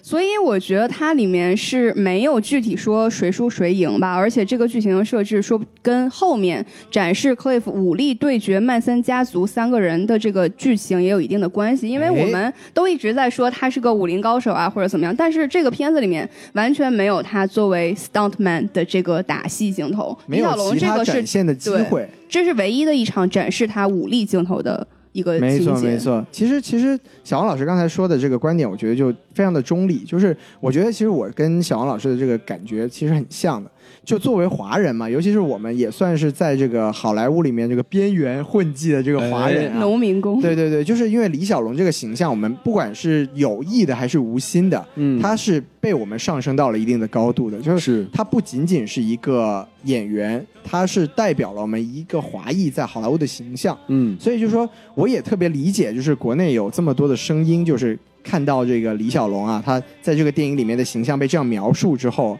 我们有很多人可能心里都会第一时间有这种不舒服的感觉，我觉得也是非常可以理解的。是就包括我们为什么今天专门要拿出来，就除了王老师对这一点有诟有所这个诟病之外啊，哎我们为什么专门拿出来这个话题来讲，也是就是我们包括电影上映之后，这个李小李小龙有个女儿啊，叫做这个李香凝，是吧？哦，就他也对这个媒体有有说过，就说哎，我很不满意这个昆汀对我父亲的这个形象的描绘，就是说把他描绘成一个这个傲慢的人，然后还打连打架都打不过一个替身演员，就是让他特别的不舒服，对吧？我觉得就是从我的角度来说，我觉得从剧作的角度来说，这场戏是唯一一场表现这个替身演员武打实力的一个武力值是吧没错。那你说放在一个六十年代的电影里面，还有什么方式是让他可以跟这个李小龙势均力敌，甚至说比李小龙更稍强一点这个表达手法嗯，来表现出他的武力值呢？我觉得这是一个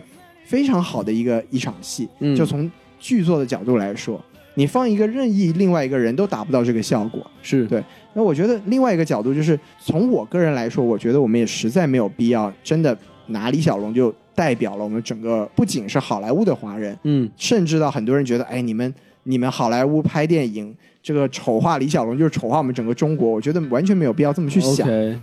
就我们完全可以换一个角度说，李小龙在这个电影里面，他就是李小龙本人。嗯他就是在六十年代的好莱坞一个大家都不可能忽视，然后也非常喜欢的一个华人的一个功夫明星的形象。嗯，从这个角度来讲，我觉得反而还挺开心的，对不还是可对？以接就受的是吧？对，就包括说昆汀他本人，刚才小王老师也说，他本人是个李小龙迷，哦，他也借这个机会去给这个全世界的观众再一次这个领略李小龙的这个感觉吧，就不能说是一个真实的反应，对吧？对但他正至少是告诉大家说啊，在我的电影里面，这个是有你的对存在这的个华这人么功夫种明感觉星。是有一席之地的。 OK，我觉得在我心中的那个年代里面。是有李小龙的一席之地的。我觉得如果从这个角度去想的话，甚至我还蛮高兴的。 所以就说，其实还是看你从什么角度去看这个问题吧。嗯对而且我觉得是不是要结合当时的这个时代背景？因为一九六九年在好莱坞本身能称得上号的华人就很少，而且李小龙当时并没有达到像后来他达到的那个高度，他应该是刚刚起步的这么一个阶段。在大环境里面，其实你要说回那个年代的话，他还没有是成为一个神的形象， OK，他还只是一个普通的一个好莱坞里面的一个人而已。也会有人不认识他，没错，也会有人不哦认识他，也会有也会有人能打得赢他。他只是一个普通的人，嗯，他只是一个像瑞克一样，他只是一个，并没有到一个就是非常风光的一个一个成就的一个地位。但是无论如何啊，就是你要是对于那些崇拜李小龙的人来说，还是很难接受没的，错对没不错对是，的我可以理是的解，可以理解。王老师是不是也找到了这个关于这个饰演者的一段这个采访嘛？对是吧的，，是的啊，对，就包括他在这里面说，就是我作为一个华人来说，我觉得这场架要是再给我们打下去，呃，再给我五秒钟，对吧？嗯我就要把这个 Cliff 给撂倒了。哎但是故事的角度来说，我们刚才讨论的也是，我们其实是可以理解说为什么昆汀要这么去描述这一段故事。对哎，其实说回来，就是我们从李小龙可以展开去，就是为什么说这部电影里面出现李小龙是可以说是蛮理所当然的一件事情的。嗯，就是我们刚才讲这个电影的一个很重要的背景设定是这个曼森谋杀案。对，那这个故事是什么？我们也简单介绍一下，就是说，在一九六九年的时候，嗯，当时在这个故事里面描绘这个瑞克的邻居，就是著名的波兰导演嘛，罗曼·波兰斯基，是他的老婆，就当时还是就怀孕了，身怀六甲，身身怀六甲，对。嗯，嗯然后后被这个曼森家族的几个人就入侵到他们的房子里面，然后就真实的历史上呢，就把这个莎朗塔特怀孕的莎朗塔特，包括当时在家里面的一些对，罗曼有斯基四的个朋对友，朋友都一同给杀害对，了。手段极其残忍。没错。然后波兰斯基本人呢，是因为他当时在波兰拍戏，嗯，所以就是逃离了这个事情我波兰斯基就在波兰拍戏，好像对在英国吧？是不是啊，在是英国？吗？是在，反正就对总之反是正在欧洲。总之是在欧在洲英国拍的戏。英国司机了， 我的天，啊，有有有道理啊是吧所以还是在波兰，对吧？肯定是波兰，肯定是波兰 对啊，不要在这细节啊。对对对对总之就在欧洲拍戏，是所的以就逃过一劫。哎，对，那为什么说李小龙出现在这个故事里面是有道理的呢？是因为嗯当时这个李小龙是一度成为嫌疑人之一。啊，对，因为在这个故事背景呢，是说其实沙朗李小龙他除了当时是个功夫明星之外，他也是沙朗塔特的一个教练，哦，就是他是一个就是私人搏斗术的一个教练。其实，在嗯这个电影里面也有一个片段展示，对，就是他在跟这个沙朗沙朗塔特在搏击。对，在教他武功。没错，就是然后因为电影，他这个沙朗塔特看的这个电影里头有一段，就是他里面这个角色和另外一个女人在打架。哎，这一场就是李小龙指导他怎么去打的。是的，是的，啊联系起来了是吧？对，然后这为什么说这个李小龙会成为这个嫌犯呢？就是、嗯，其实波兰斯基跟李小龙也认识嘛，既然都是自己太太的这个私人教练了，所以他们也是有一定的私交。对，所以以有一次就是在这个命案发生之后啊，就是有一次这个李小龙就跟波兰斯基说到一句，就说了一句话，说：“哎，我这前段时间我丢了一副眼镜。”嗯，对，然后这个是因为在这个命案的现场啊，有一有一副破损的眼镜，嗯所以就是说，当时李小龙无意中说的这句话，就一下子击中了波兰斯基，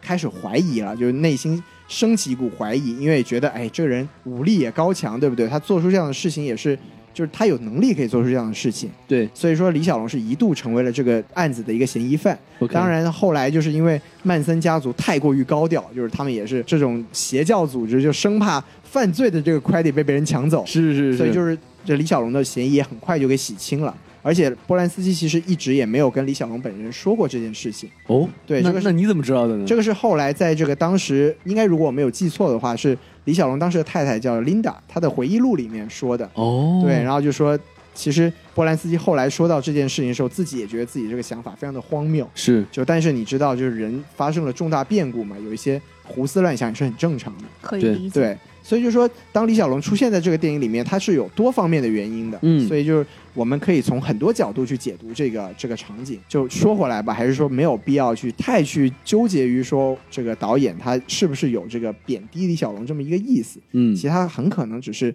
出于各方面的考量，更主要的是一个剧作上的一个原因而这么去做的一件事情。嗯，对，有道理。好，那咱们其实这部电影啊，本身是不是就说差不多了？是我们其实刚才已经就是稍微已经进入了这个外延的环节，那是吧咱们就是顺水推舟吧。没错没错，咱们就继续再聊一聊这个可以从电影本身可以延伸展的一些一些内容。是的是的，对，比如说呢，哎，就是这个按照真实事件改编的这个沙朗塔特谋杀案，没错，对吧？它其实就有很多背后的一些意识，对不对？对的对的。嗯，两位老师要不要给大家补充一下？当时这个事件真实发生的时候，就是一九六九年八月九号到十号的这个深夜的时候。然后当时因为像刚才王老师说的，罗曼·波兰斯基在国外拍戏嘛，妻子和四个朋友在房子里聚会哎，然后深夜大概十二点一点这个时候，这邪教组织的人就来了。但是听说之前是这个 Charles Manson，他曾经到这个房子踩点儿，没错，电影里面其实也是表现了这一个场景。在这个电影里面，这个查尔斯·曼森本人啊是只出现了一场戏，对，对，就是在这个瑞克在修电线的时候嘛，就看一个这个小破车，对，其实长得还挺帅，是吧？就过来，其实挺嬉皮士的，就是那种飞了的头发呀、什么的，就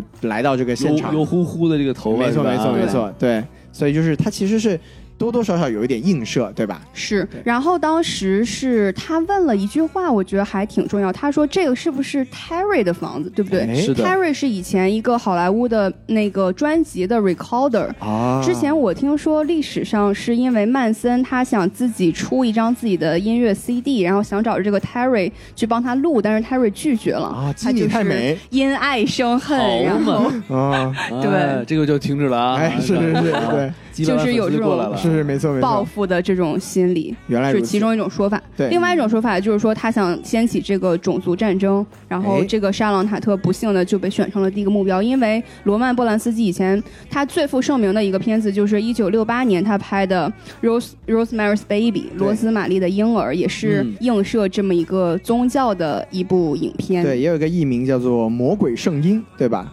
对，讲的是是一个怀孕女人的故事。哦，然后这个婴儿是一个魔鬼。哎，这个哇哦就剧剧透啦，这个啊，啊没事，不要在意这些细节。对，六八年的电影了，剧透线，剧随透便 剧线，透啊。对，剧剧透线中的剧透线啊，，对，是所以这个可能也对曼森家族他们一直以来的这个信仰有一个冲击吧。没错没错。对，就其实他们还是有一点这种所谓的这种圣战感觉啊，嗯就是从大的背景来说呢，就是曼森家族，它首先是一个邪教组织，嗯哼，对，他们是伴随着那个年代的一个这种嬉皮士性解放的文化，然后他们就就是呃扬言自己就是那种什么拯救世界吧这种力量，对吧？就邪教对很喜欢用这种说法嘛。是是，啊然后就波兰斯基因为拍出了这个，像刚才小王老师说的，拍出这个就亵渎他们这个信仰的一个电影，所以他们就、哦，他们就要去就是报复，对吧？就是所以就是说做出一些惊世骇俗这么一个犯罪行为。嗯，对，然后后包括这个案件的这个背后，所谓这个曼森家族啊，在当时其实查尔斯曼森在美国的文化史上是有很重要的地位的。啊，就有有一个很著名的这个重金属摇滚乐队叫做玛丽莲曼森，嗯哼，对他们就是他的主唱就是用这个玛丽莲梦露和查尔斯曼森两个人的名字拼起来。这么变态， 对他们，他们其实是就是你知道有很多这种呃，就是自由主义的时候会有很多这种很很邪的这种文化现象。那曼森因为他在当时的这个社会背景下，其实很有影响力的。嗯，他们在这个组就曼森他组织起了一起一批这个年轻女的这个圣战战士，对不对？嗯嗯就也是自己像一个教主一样，然后就其实在这个。塔特案件之前，他们是犯下了大概有七八起这个也是很惊世骇俗这谋杀案，哇，，对，所以他最后也是因此被投入狱。那警察也不抓他们，就其实这就是有很多这种。呃，社会背景的问题，就比如说当时社会动乱呐、然后包括因为他组织非常的庞大，对不对？嗯，所以就是做了很多丧丧尽天良的事情吧。我们现在来说，只能说沙朗塔特这个事情是他们最有名的一件事情。嗯哼，对，这么恐怖。这么恐怖， 说说了这么半天，这个曼森家族感觉跟他们是一个什么 family 一样，但其实就是也不是很大，就几十号人这么这么一个感觉吧，就是一个对小团体。没错是，想不到在当时那个信息不怎么发达的年代，还可以用这种方式来出名啊！其实信息不发达的时候，就是邪教更更加容易有产这种生，对吧？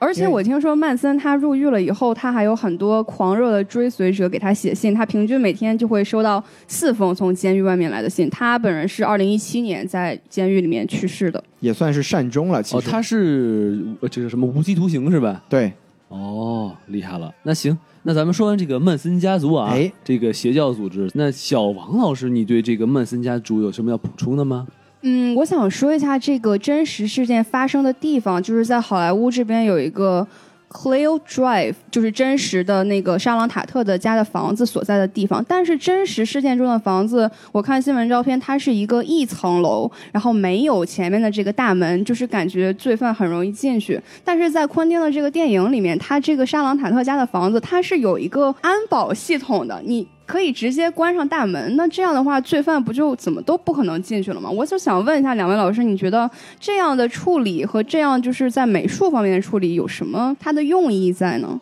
我先说吧，哎，我觉得这么做是非常合理的哈，因为如果他没有这个门的话呢，那那四个人就开进去了。 就没有 Rick 什么事儿了，你知道 吗？因为他们的房子够大，所以可以直接开到房子的前面，对吗？对对对对对，啊不然的话，瑞克谁那么吵？一看，哎，车都开走了，哎，开走就开走了吧， 是吧？他就他就没太当什么事儿。所以也就是为剧情。对，也是一个为剧情服务的。是的是的对，我觉得王老师这个解释非常的合理，我我愿意接受这个解 释。啊，对，其实就是说白了一句话，就是不要在意这些细节，反 正就是就是就是导演为了让这导演件事乐情意对对为了让这件事情发生而让做剧出情的合理化而没做错的没一错些。艺艺术处理，哎是吧？啊，对哎，你发现王老师出现说话越来越有道理了。我觉得王老师现在已经可以成为一个专业的编剧，嗯我我已经不是啊什么都不知道王老师对，了，哎什么都 敢写，王老师 嗨，就这个呀。是好，那咱们就是说完了这个沙朗塔特谋杀案的这件事情、啊。哎，我觉得这个电影其实还有很多东西我们可以值得聊的哈。没错，比如说呢，这个在电影的前三分之二，或者甚甚至于四分之三啊，其实我们这个昆汀导演都在描述一九六九年好莱坞。它的这个这个文化嘛，是对吧？它包括了很多，比如说西部片的没落呀，然后电视节目的兴起啊，比如大家都会聚在一起看那个 FBI，对 吧？对然后还有这个嬉皮士文化，哎，我其实就想向两两位老师给大家说一说，哎，这一段有什么可以补充的外延内容？小王老师，你有什么先要先要说一下的吗？我想说一下这个一九六九年，因为我觉得现在这个二零一九年跟当时那个时代比差了这个五十年、哦六十、年，是哎是是五十年还是五六十年这么左右的样子，但数是哎学捉急啊，是五十年啊，那个掐掉这段别五十播年啊，那时候建国二十周年啊 啊，对，五十年哎。我的天，可以可以王老可师以，厉害厉害，啊嗯，所以就是现在，其实好莱坞也面临了一个新的冲击。就一九六九年的时候，是传统的电影制片厂和新兴的这种电视媒介的一个冲击。因为电视你每个人在家里都都能看，但是电影的话，你需要去剧院看。所以就是人们越来越多的选择电视这种媒介，所以导致电影它在这个方面受到了很大的冲击。而且当时是美国和苏联正在冷战进行到一个白热化的时期吧，而且在航空航天方面，这个传说中的人类首次登月，虽然不知道是真的还是假的，但是嗨人类首次登月了。嗯，然后在美国这个里面，种族冲突也是十分的强烈，包括宗教方面的冲突啊，包括这个嬉皮士文化的影响啊，所以我觉得当时是一个相对来说比较混乱的时期，就是也很容易产生像曼森家族族这种，比如说邪教啊，像王老师之前提及的，就是一个很特殊的历史环境。所以像昆汀他当时是六岁，所以他本身是沉浸在这个当时的环境中，他个人肯定是在对当时那个时代有一定的记忆。原来是这样啊。嗯，看来这个一九六九年对于这个美国或者说好莱坞来说，确实是一个非常特殊的一个时间点，对，嗯对那吧是那是一个春天嘛，嗯好嘛，谁画谁画圆圈了？那个是是是。啊，对，，其实六九年就是昆汀也在这个访谈中，他是有提过的，就是这个年代其实对他来说，他自己也是觉得非常特殊的一个年份。嗯当然，除了这个沙朗塔特被杀这个案件之外呢，就是说，其实我们经常现在经常会说到一个概念，就是说，其实那个时代时候是一个新旧好莱坞的一个分分水岭。嗯，如果要展开来讲的话，我们这些业余的也就只能说个皮毛，就是可以说很多。简单的说，它其实是首先它是有一个从大制片厂的一个电影到这个啊、作者个人化电影的一个稍微转换的一个阶段。因为像我们刚才讲了，就是不管是嬉皮士也好，社会动乱也好，让这个世界的这种自由主义的这个思想其实是兴盛了很多，就每个人会有。他们会不再去那么简单的、那么轻易的去接受制片厂的习惯性的那种类型片的拍摄模式，就是啊、我很清楚能看到这个电影的主角是谁，我能知道这个电影的发展是怎么样，我能我能猜到最后的这个啊、大团圆的结局，就是对当时的很多观众来说，这个模式对他们来说已经没有吸引力了。然后包括太这个套路化了，对，吧包括这个啊、电视的兴起之后，他们也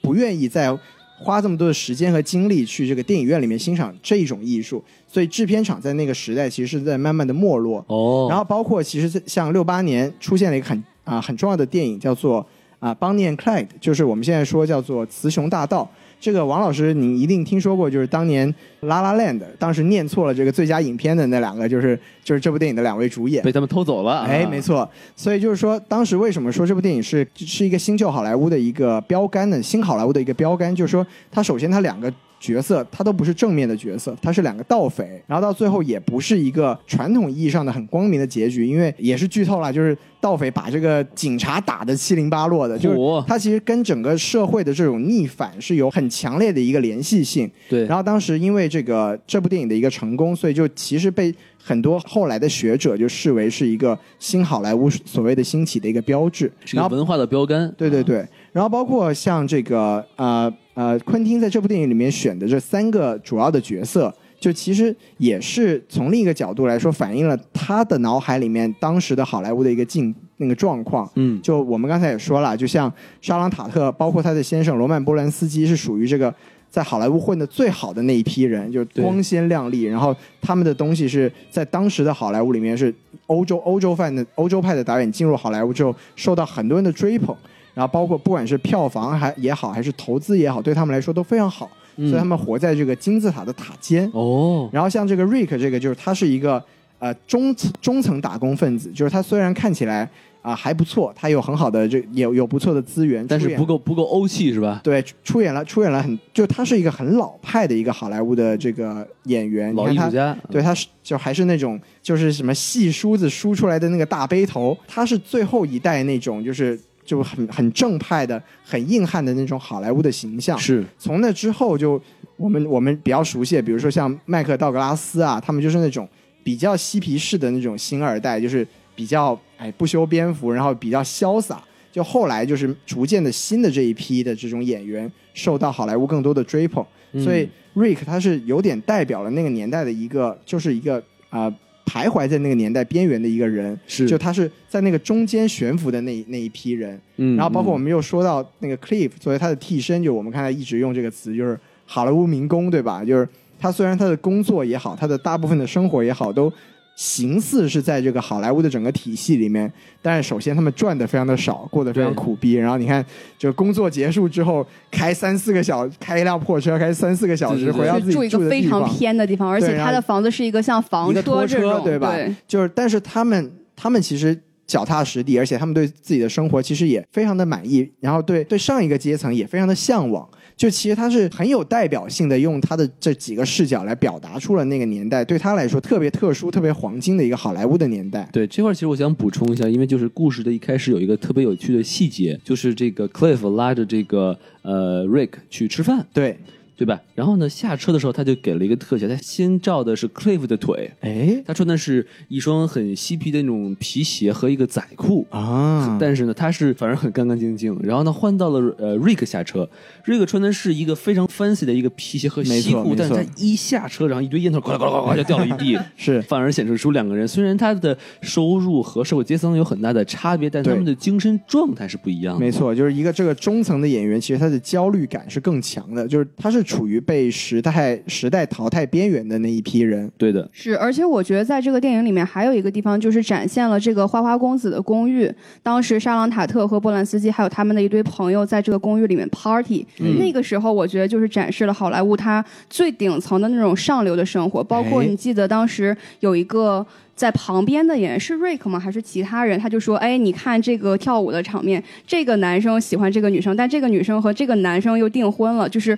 一种比较混乱的这个社会关系。对，对要有一个吐槽的一个演员，具体是他是谁我也不知道啊。没错没错但是就是感觉说哦，你看这个圈子很乱啊，对是不是？然后就他很高端，但是很混乱。对，但是像 Rick 和 Cliff 就可能跟这个圈子很离得非常的远。对，就像像 Rick 就只能坐在自己的那个游泳圈上，在那个游泳池里面听听广播而已。，对对 c l i 对 f f 就只能在家里喂喂狗。没错没错，是的，只有真正这个有这种星光照耀的人，才可以和兔女郎一起喝酒啊，哎是不是？是没错嗯对，其实还有另外一个角度，就其实我们刚才一直都没有说，就是他还是因为我们知道昆汀本身是一个狂热的这个西部片爱好者，哦，是吗？，对，所以这部电影它有还有一个背景，就是这个美国西部片的一个没落，包括这个西部片整体的往这个欧洲迁移的这么一个过程。它是以 Rick 这个人，我们刚才说的一个流水账的经历的其中一部分，来表现了他的这个这么一个时代背景。对，就是其实当时呃说起来就是有很多这个呃。因为美国这个拍就包括因为是旧好莱坞的没落嘛，就拍因为它拍摄的这个成本越来越高，然后票房的收入越来越低，所以就有很多的这种制片，有很多这个呃拍摄的任务就移到了欧洲，就其中像西部片就很大一部分去到了这个意大利，像这个电影里面表现的一样。他说外包的是那意思吗？啊，就也不能完全算是外包，因为他拍摄的，就比如说导演，他其实也是意大利人。他这个电影里面没有明说，但是当时最有名的这个所谓的这个通心粉西部片的这个导演，就是现在说起来也是响当当的莱昂内嘛，就当年拍过很有名的这个《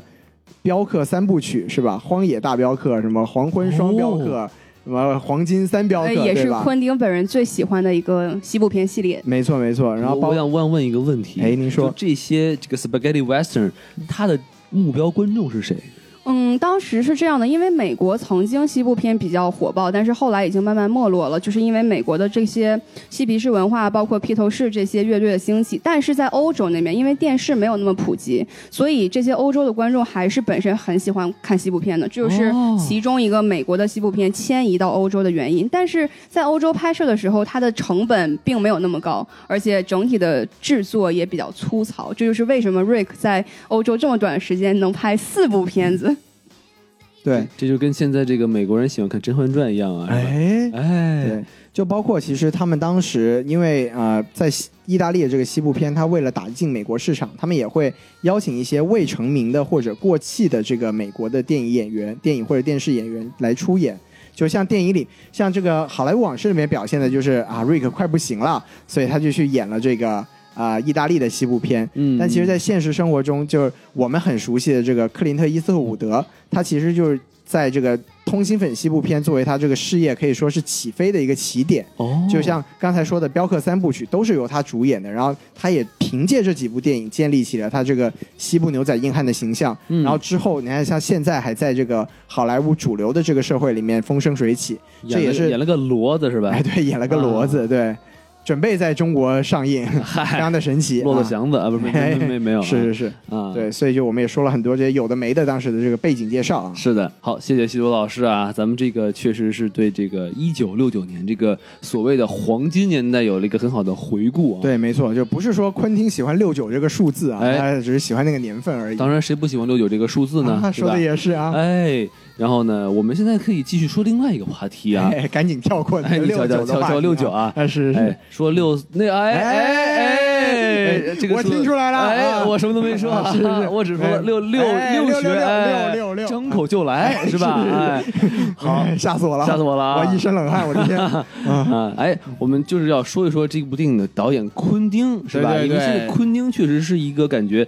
也有点被神化这么一人物啊，比如说哎他什么放出来说哇，我就演就拍九部十部电影儿没是错吧没？错拍吗？哎，是已经都拍了超过十部没了，有没有，已经。这真的这真的是这第是九部，第九部，真的是第九部，但但不是把那个什么杀死比尔啊没算了没没算了一部算嘛，对吧？算了一部算了一部哎哎，所以所以我们其实呢，在这里啊，应该好好跟大家再聊一聊昆汀这个东西。对，哎，这不是不不是个 东西啊，哎，那昆个啊汀这个这个这个人，这个人哎这个这个导演，哎，这个这个人是吧？哎对对就对我如果我说的话，其实我看昆汀电影不是很多啊，哎我其实就看过嗯《杀死比尔》，哎然后呢《无耻混蛋》是是吧？然后还有这个谁呢？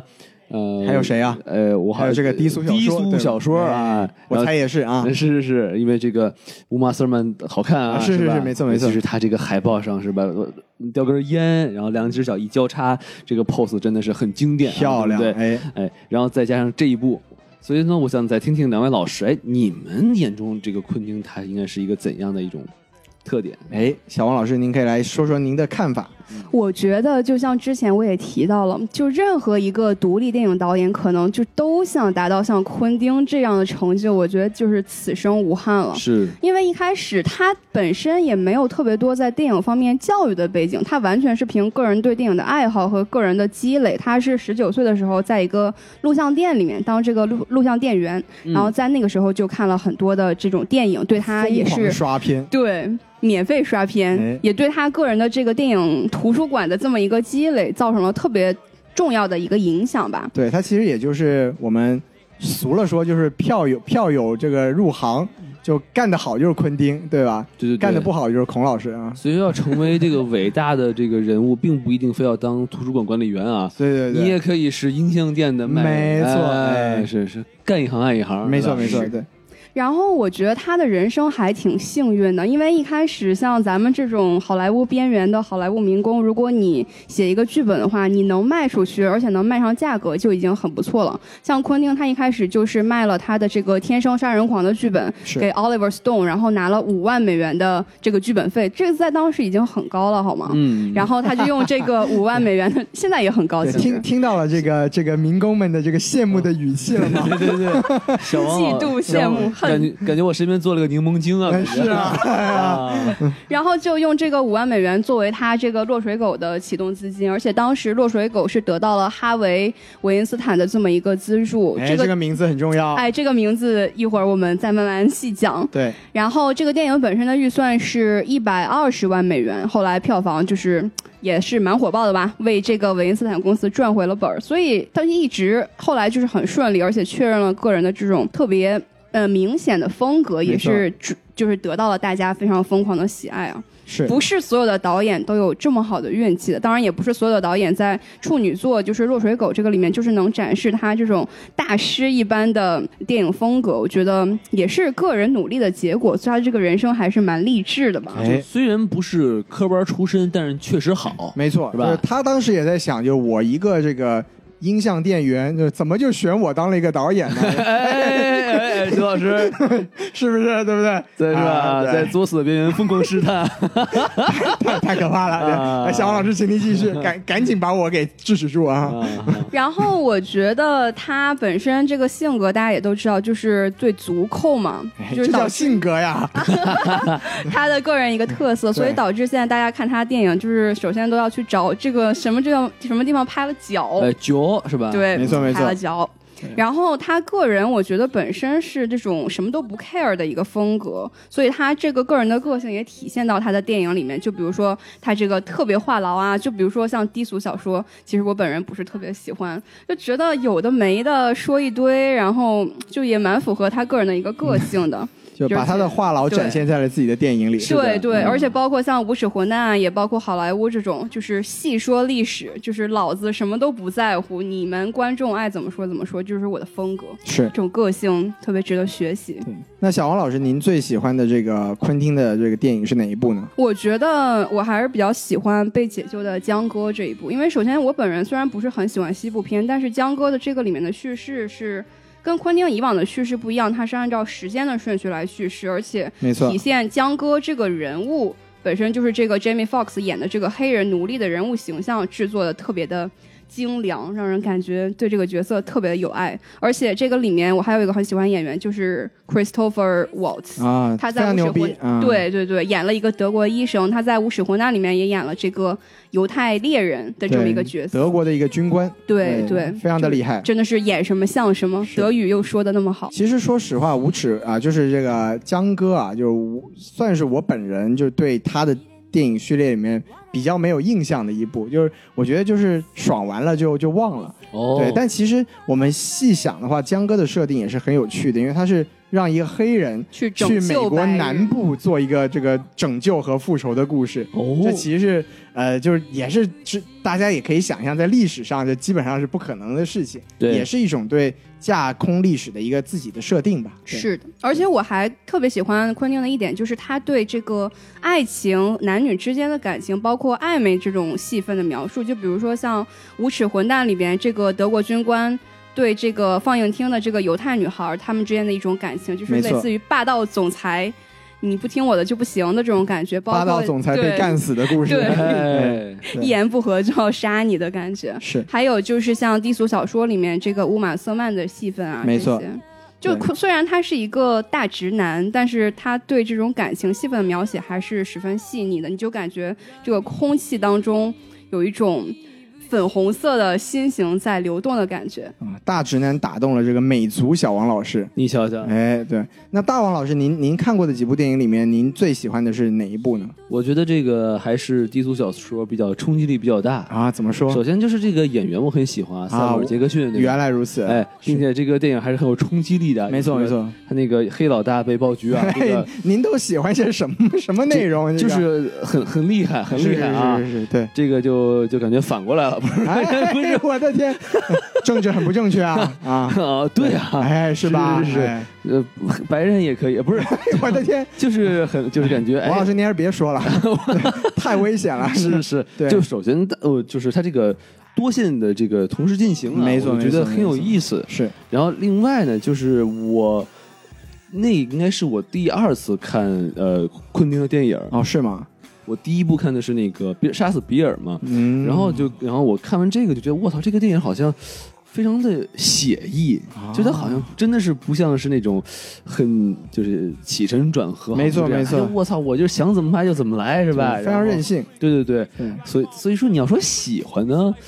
我也不敢说我特别喜欢，是但是我就是觉得很有意思，很另类，明白就是看明个白新鲜的那种感觉，懂了，嗯，，哎，就感觉跟那些商业大片儿这确实不一跟样那。些妖艳贱货完全不一样。哎，是吧你瞧瞧啊哎，嗯，原来是这样我。也就说这么多啊，，行，其实我也不算是一个昆汀的死忠粉吧。嗯，那我觉得就是看昆汀的电影，就是有意思的，就是说，呃，首先我刚才其实也讲过了，看昆汀电影就是你首先要有一个看他电影的一个预设，嗯就你要知道他不是那种会老老实实的按照你的想象去把一个故事给讲，就是讲清楚的人。对，然后我觉得我喜欢昆汀的点就是，他虽然每次的电影里面都会夹带很多。就是跟电影主线故事本身毫无关系的内容，嗯，但是是它的这些内容是可以做到吸引人的。就比如说，像我我们拿好莱坞来举例子的话，其实王老师特别喜欢的那段这个什么猫在车上这个搔首弄姿的这段戏，对于整个剧情叙述来说根本没有任何作用。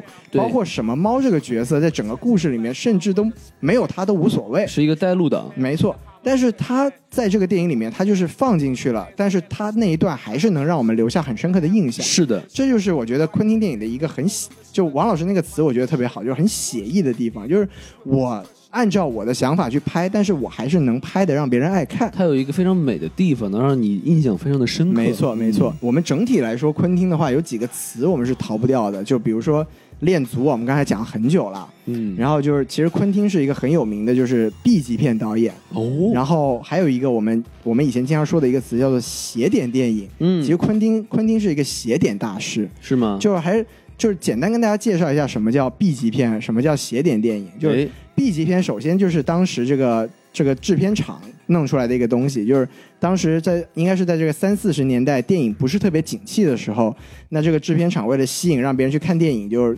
就想出了一个办法，就是说我你买一张票，让你看两部电影。哦就是第一部电影就是 A 级片，A 级制作就是那种哎大制作，是不是大明星大场面？对，然后 B 级片呢，就是哎就是没有成本的，买一嗯送一，啊对，买一送一啊，一般呢就是血浆片儿或者情色片儿，啊，对，所以你像昆汀这个属性就非常的符合了，就是的我就是撒血浆，这是他，哎当然这也跟他这个录像厅属性啊是。摆不出干系的是吧？他当年看了很多很多，这个全都是那种哎有的没的，他看的都是 B 级片儿是吗？要不然就涉黄，要不然就涉暴力，对不对？啊所以就也是他自己特特别喜欢的一个范畴。然后包括邪典是什么意思？就是邪典，邪典电影一般我们说的是它不是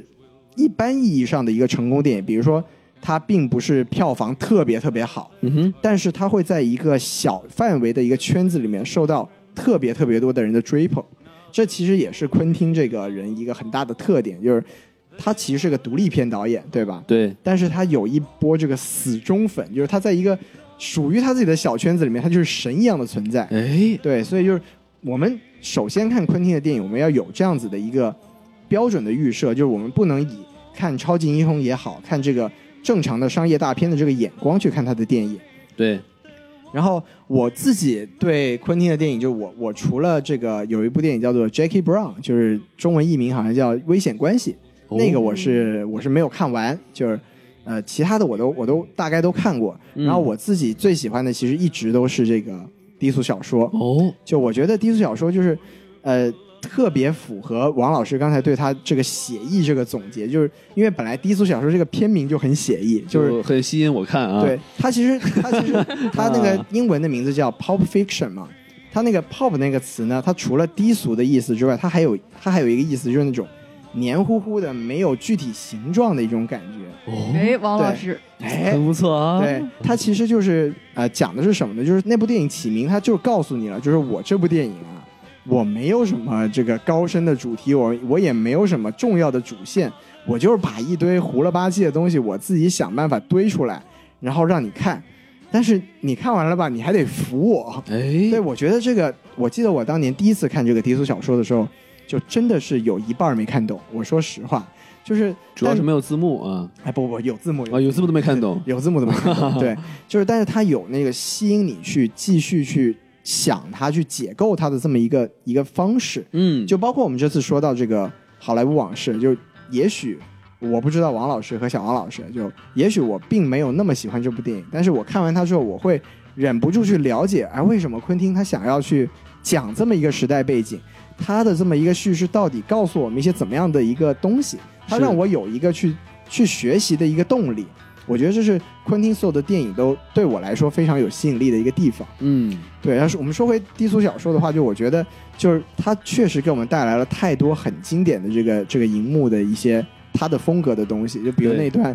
当时其实那个约翰特拉沃尔塔已经过气了，嗯但是你看他那一段那个当时欧洲舞王的那一段舞啊，确实也是成为影史上不可越过的一段经典，是吧？是的后来这个周星驰还致敬过，在这个《百变星君》里面用同样的背景音乐跳一样的舞，其实还蛮有意思的。哦对，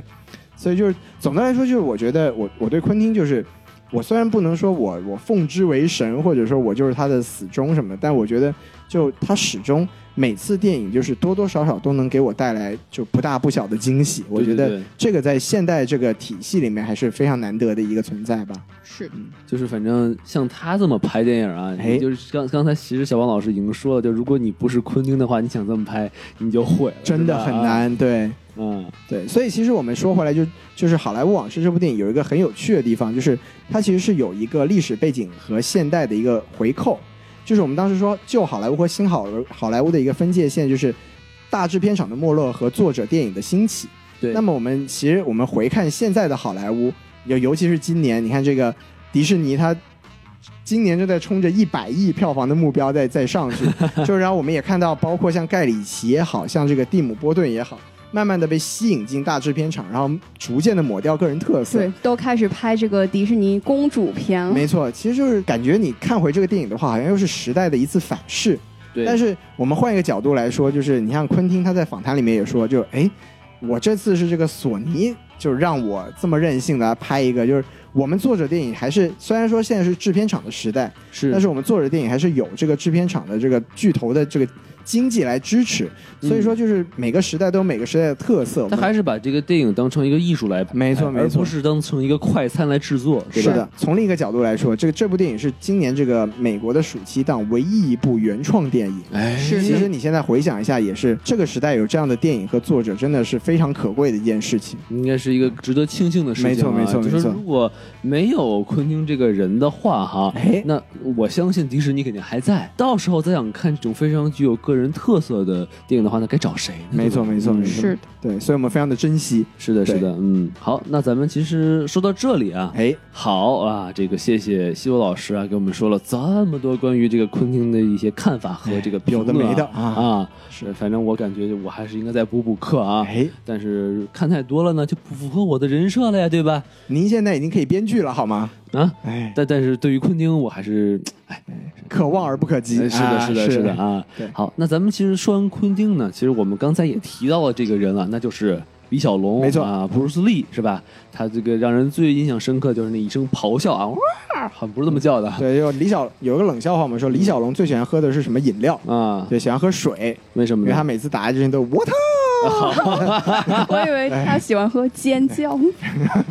什么鬼啊？是这个饮料这波广告啊，没有赞助啊？是的是 是的是，我以为对他。打叫打架会是 squirky squirky，啊不是 我的天！哎，王老师这个不能翻篇了啊！哎这个好好对对好对，我们赶紧说回来。对哎，，我们说到这个李小龙这个形象，我们就会是是想到最近炒得很火的一个嗯漫画形象，没错那就是上汽啊，是是是上海汽车厂。哎，它的不是汽车呢，不主要不是没有没有没有没有，就是啊哎不是哦，不是是不是不是那个是厂上海啊哎气垫厂气垫厂，对 对，对，它这个气垫儿就特别好了，啊。好了，不要闹了，不要闹了球鞋啊不要不要不要闹了，不是那个哎不是不是不是。上汽对是吧？对对是一上个汽漫威的一个华人的超级英雄，没错最近在首部漫威这个功夫英雄，然后是华人为主角的这么一个电影。没错，对，本来呢一开始听到这个东西的感觉说，哦，是舔哎狗是吧？要舔一波这个中国人是吧？是然后结果莫名其妙，这个画风一转，哎呦，辱华了是吧？你这个没错满大人傅满洲啊，不行了。我感觉这个其实呢，有些人就说了啊，哎说哎，你们是不是太玻璃心了呀？是吧？你们至不至于啊啊！但对其实也有些人说啊，我们这是吧？虽远必诛啊，不是不是 不是 没有，不是这个，不是没有这个啊，不是这个，是是是就是我们哎。要有尊严是吧？嗯哎你们对不不能随便侮辱我们。没错没错毕竟哈，哎就是傅满洲这个历史上确实存在过的情况，它确实是一个还有这个辱华的黄祸的代表，哎黄祸的是嗯哎代表，所以我很想听两位嘉宾是怎么看这个东西的。嗯，首先，我当时是一直在追这个豆瓣啊，还有微博的一些评论啊，当时对这件事情争议还是蛮大的。没错我觉得基本上百分之九十的人吧，都觉得是这个辱华，然后百分之十的人可能觉得啊，你们太玻璃心了，这个不自信。是但是我本身觉得，就是现在这个阶段没有办法去判定它到底辱没辱华，因为毕竟我们没有看到这个剧作剧本本身，我们不知道它这个形象是如何处理的。而且就我个人来说，像傅满洲这个形象，它是一个一九一零年还是一九一三年的一个小说里面的一个。外国人写的小说里面的中国人的人物没错形象，我们嗯的国家这都一百多年了，现在我们国家就是很强盛，当时的那种情况就已经不存在了。我觉得嗯当年还不是新中国呢，对你瞧瞧，现在都已嗯经新中国这强盛啊万恶了。的旧社会，呃现在人民币都破七了，哎，好好，像不不是是什么好事儿 啊，不是什么好事儿啊，是不是不是是我我，我们都不是漫画这个专业嘛，孔老师、小宋老师有机会可以再跟大家好好拾到拾到这个事情。而且我觉得，为什么这个好莱坞的大制片厂会启用这个华人英雄的角色？首先，第一个肯定是因为电影市场、资本市场考虑。现在因为漫威的电影百分之二十二的票房都来自于中国市场，我觉得作为漫威的高层，你不可能说主动去拍一部电影，然后里面有辱华的这个元素，是从资本的角度考量，这个就是。根本不 make sense。然后另外一个，其实我觉得从本身资本市场考虑，现在因为漫威的电影在中国基本上你都是会批片的，然后票房收入也是不错。现没在错大概在中国市场有百分之二十二的票房都来自于中国市场。我觉得作为漫威的高层来说，主动去拍一个有辱华倾向的这么一个影片，就是不是很 make sense 吧？是就是从制片厂和制片人的这个角度来说，我们可能三位老师的观点就是相对来说比较一致，就是我们也就做好了就是被口水淹没的准备，是不的，是的啊，对，就我我个人来说，就是首先就是大家对选角特别不满意，就是一个是觉得这个男生可能长就东北东北东北小哥长得长得不够满足啊，然后这个奥卡不菲不不够满足，是非常不满意，还是不够长得不像满族人啊？不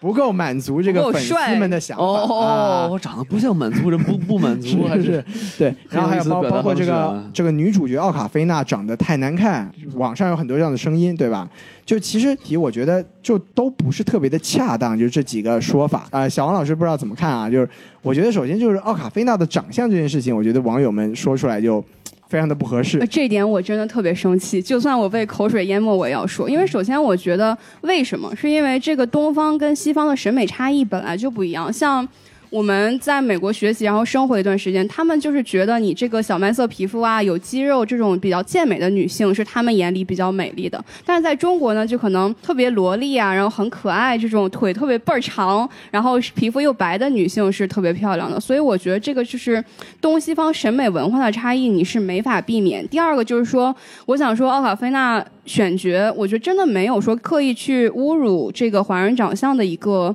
观点，是因为在去年大家也知道，这个 Crazy Rich Asian 疯狂的亚洲土豪在美国相当于是一个爆款，哎，然后大家都特别喜欢，然后好多的。哎，华裔啊，包括美国本地人去看，就相当于里面奥卡菲娜这个角色是特别讨喜的。包括今年的，嗯，在圣丹斯电影节的时候，她出演了一部嗯比较独立的电影，是王璐璐导演她执导的，叫《Farewell》，就是别告诉别告诉他，对，对，讲的也是东西方文化的一个差异。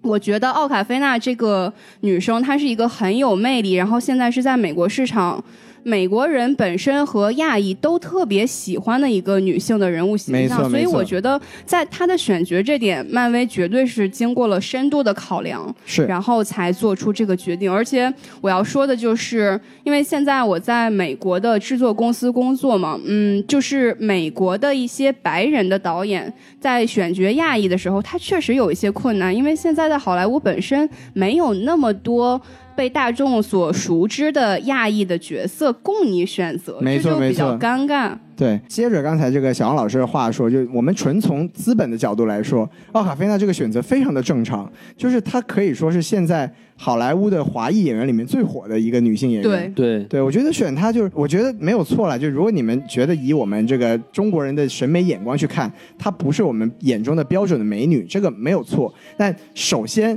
她是不是这个上汽的女朋友，我们也不知道，对吧？哎人家万一只是演个大表姐呢，那是啊需要很漂亮吗？对不对？是，对，然后另外就是，就算她不好看，也不成为就是这么多网友去攻击她，乃至攻攻击漫威的原因。我觉得这个真的是一个非常不合适的行为。对，就从首先从这一点上来说，我这个旗帜是非常鲜明的。我觉得这个大部分网友的这种言论，我是非常的不喜欢的。对，嗯而且我觉得很多网友可能并没有看过他以前的作品没，错没有看演技，你光看这个照片，而且我就是真的很想吐槽官方发的那张照片， 真的很 丑，就他也有好看的照片。对，然后包括就刚才其实也讲了，就是我们从这个历史历史的角度来说，那你如果非要说这个漫画的起始形象是辱华的，那我觉得，我觉得我现在对这个啊、很多中国网友的想法一个非常不解的地方，就是我不知道他们希望漫威怎么做啊、漫威现在他做的所有的事情就是。以现有的漫画进行改编，对吧？那他就算说上汽本身这个漫画，它真的辱华，它拍出来不辱华不就行了嘛，对吗？对，就好像我们之前一直吐槽说，连斯克鲁人都可以被这个洗白，洗白啊你还你你能想象这个漫威能在改编这件事情上走多远？我们还是要从这历史的角度来看，就是这个电影还没开始拍呢，我们要要黑它也从它成片了之后再开始黑，我觉得这样才比较合适。对，不然的话就显得我们这个太玻璃心了。没错，没错，是，对，而且其实退一万步想啊哎， ，Marvel 毕竟它是一个美国的公司，它还是目标还是给美国人看的。对的，所以他怎么选角，他怎么写这个故事，也是他们的美国的思维方式。他肯定没错我们一开始就已经站到了一个这个电影是拍给我对们，看的道这么一个德角制度。高点没错上面没错对，而且我我想再再退一千万步来说啊，哇，一千万了，真的说拍到最后，这电影真他妈的是个辱华电影，那你又能怎么办呢？对不对？人家该拍出来就是拍出来呀，你可以不看，你可以对抵制，但是其实说实话。他们拍出来的作品是他们看的东西，我们中国人是什么样，我们自己心里清楚。我举举一个最简单的例子，你一看一看百分之九十的谍战电影里面坏人全他妈是俄罗 斯人，你俄罗斯人说什么了，对不对？哎，我操，我们怎么都这样，是不是啊？对肯定你是我们抵制你没必要，对不对？所以说我们中国人的形象是什么样，是我们自己建立出来的。是的。为什么这么要在乎他们笔下的中国人是什么样？我觉得是这是我的想法。对是，而且我觉得现在这个好莱坞也有一个普遍的问题，就是我们中国新时代的中国人的人物形象，好像在美国普遍都没有人特别的了解。没错，因为你说现在我们提到比较有名的、大家比较知道的演员，就是李小龙啊、成龙啊、李连杰，因为他们在功夫片这都是边打星很不错。对然后木兰是因为这个。迪士尼的动画作品没错被熟没错知，然后最新的就是《战狼》，我觉得《战狼》也是一个个例，为什么呢？就是因为他当时上了好莱坞这边很多的官方的这个媒体报道，就是像 Variety 啊，还有 Hollywood Reporter 这种，就说这个电影票房特别牛逼，然后当时吹了一波。所以我觉得专业人士会知道《战狼》这个电影，但是普遍的美国人可能也并不是特别了解。所以我觉得，对于我们国家最重要的就是，嗯，还是要出产这种新时代的、能让大家广泛熟知并且记住的新的人物形象，然后去洗刷以前对这些中国人和黄种人不好的一些言论，而不是去揪住以前的某几个点，一百多年前的点了，揪住不放。没错，没错。对，小杨老师说的特别好。而且我觉得就是在美国哈，哎，亚裔还是少数，没错没错，黑人都算少数派了，哎对不对？所以说大多数人还是白人，所以你说你一个角色以这个白人为主，他受众会更好点，对不对？是的。其次就是这个黑人为主呢，那就是政治正确。哎所以说我们在美国呀，还是一个少数群体，我们的呼声啊还是很小的。所以等我们再再过个几年吧，等是吧我们从影视农民工成长为像沙我们朗先塔走到克我们那先种走到级别 Rick 的那一呃对，步走到哎 Rick 那一步。对，这这个再再通过我们华人这种领先于世界其他民族的生育能力是吧？哎呦我的天，呃，增加我们这个华裔在中国的比重，肯定是会有更好的这种偏向于适合于我们中国人口味的美国电影会出现，也会更有可能是我们中国喜欢的这些这个明星的形象，可能没也错会更容易被美国这边所接受。我觉得现在已经有一个比较好的进展了，就是因为去年这个《疯狂亚洲土豪》的爆款，导致今年像一九年年初有很多大的电影制片厂啊，像 A 呃，包括电视台这些，就开始去寻找一些亚裔有关的这种影视的作品的主题。这个在以前的好莱坞是从来都没有遇到过没的，错所以我没错觉得亚裔联合起来，我们肯定会就是在电影这个方面，包括洗刷这个新的人物形象方面，会有一席之地的。对，所以说我们我们最后就回归这个电影，就是说我们对上汽，就我个人觉得我们对上汽这个电影到底是一个什么样的态度？我自己就觉得说，就我们作为身在好莱坞里面的这个边缘的民工啊，我们是可以看到有很多这个亚裔在这里打拼的很不容易。然后这次这个东北的小伙子叫刘刘思慕是吗？就是他被选为这个。上汽的男主角，不管说不管说我们中国的这些朋友们喜不喜欢，但对于我们来说，我们看到的是，终于有一个这个好莱坞的这个民工走到了这个 Rick 这个一半的这个好莱坞明星的这哎个道路上。是的，那么，只有他有人走到了这一步，才有以后看到他们再一次走到电影中的罗曼·波兰斯基、沙朗·塔特那个位置。我们应该对他的这个这个成就感到高兴，我觉得这才是一个正确的态度。是的，骑手呢，先演一个华裔的超级英雄，是吧？没错下一步就是这个亚裔的蜘蛛侠了，对吧？漂亮，哎，好，那咱们这期节目其实已经说差不多了啊。嗯够长了。哎，反正这个感谢小王老师的加入啊，谢小王哎老，师谢谢。带给我们这个节目这么终于有了一个女嘉宾啊，没错我们很欣慰啊。终于有了美足，哎，你瞧瞧啊，好，那其实我们就再重新说一遍啊，我们这个微信公众号啊哎，S M F M 二零一六， S M F M 二零一六，哎，希望大家这个关注一下，没错和我们多多交流，是并且我们还有我们的这个官方微博啊，什么电台是吧？我们虽然已经大概有一个多月没有更新 了，搞什么鬼？但是呢，我们一旦更新，肯定就会有抽奖啊，漂亮是不是这么好的这个机会不要错过啊？哎所以说，我们这期节目先做到这里，好的哎谢谢大家，谢谢大嗯家拜拜好，谢谢。拜拜。 promise till I got you. You never should have promised till I got you. Give it on here, I got you. You thought you got away from me. didn't you?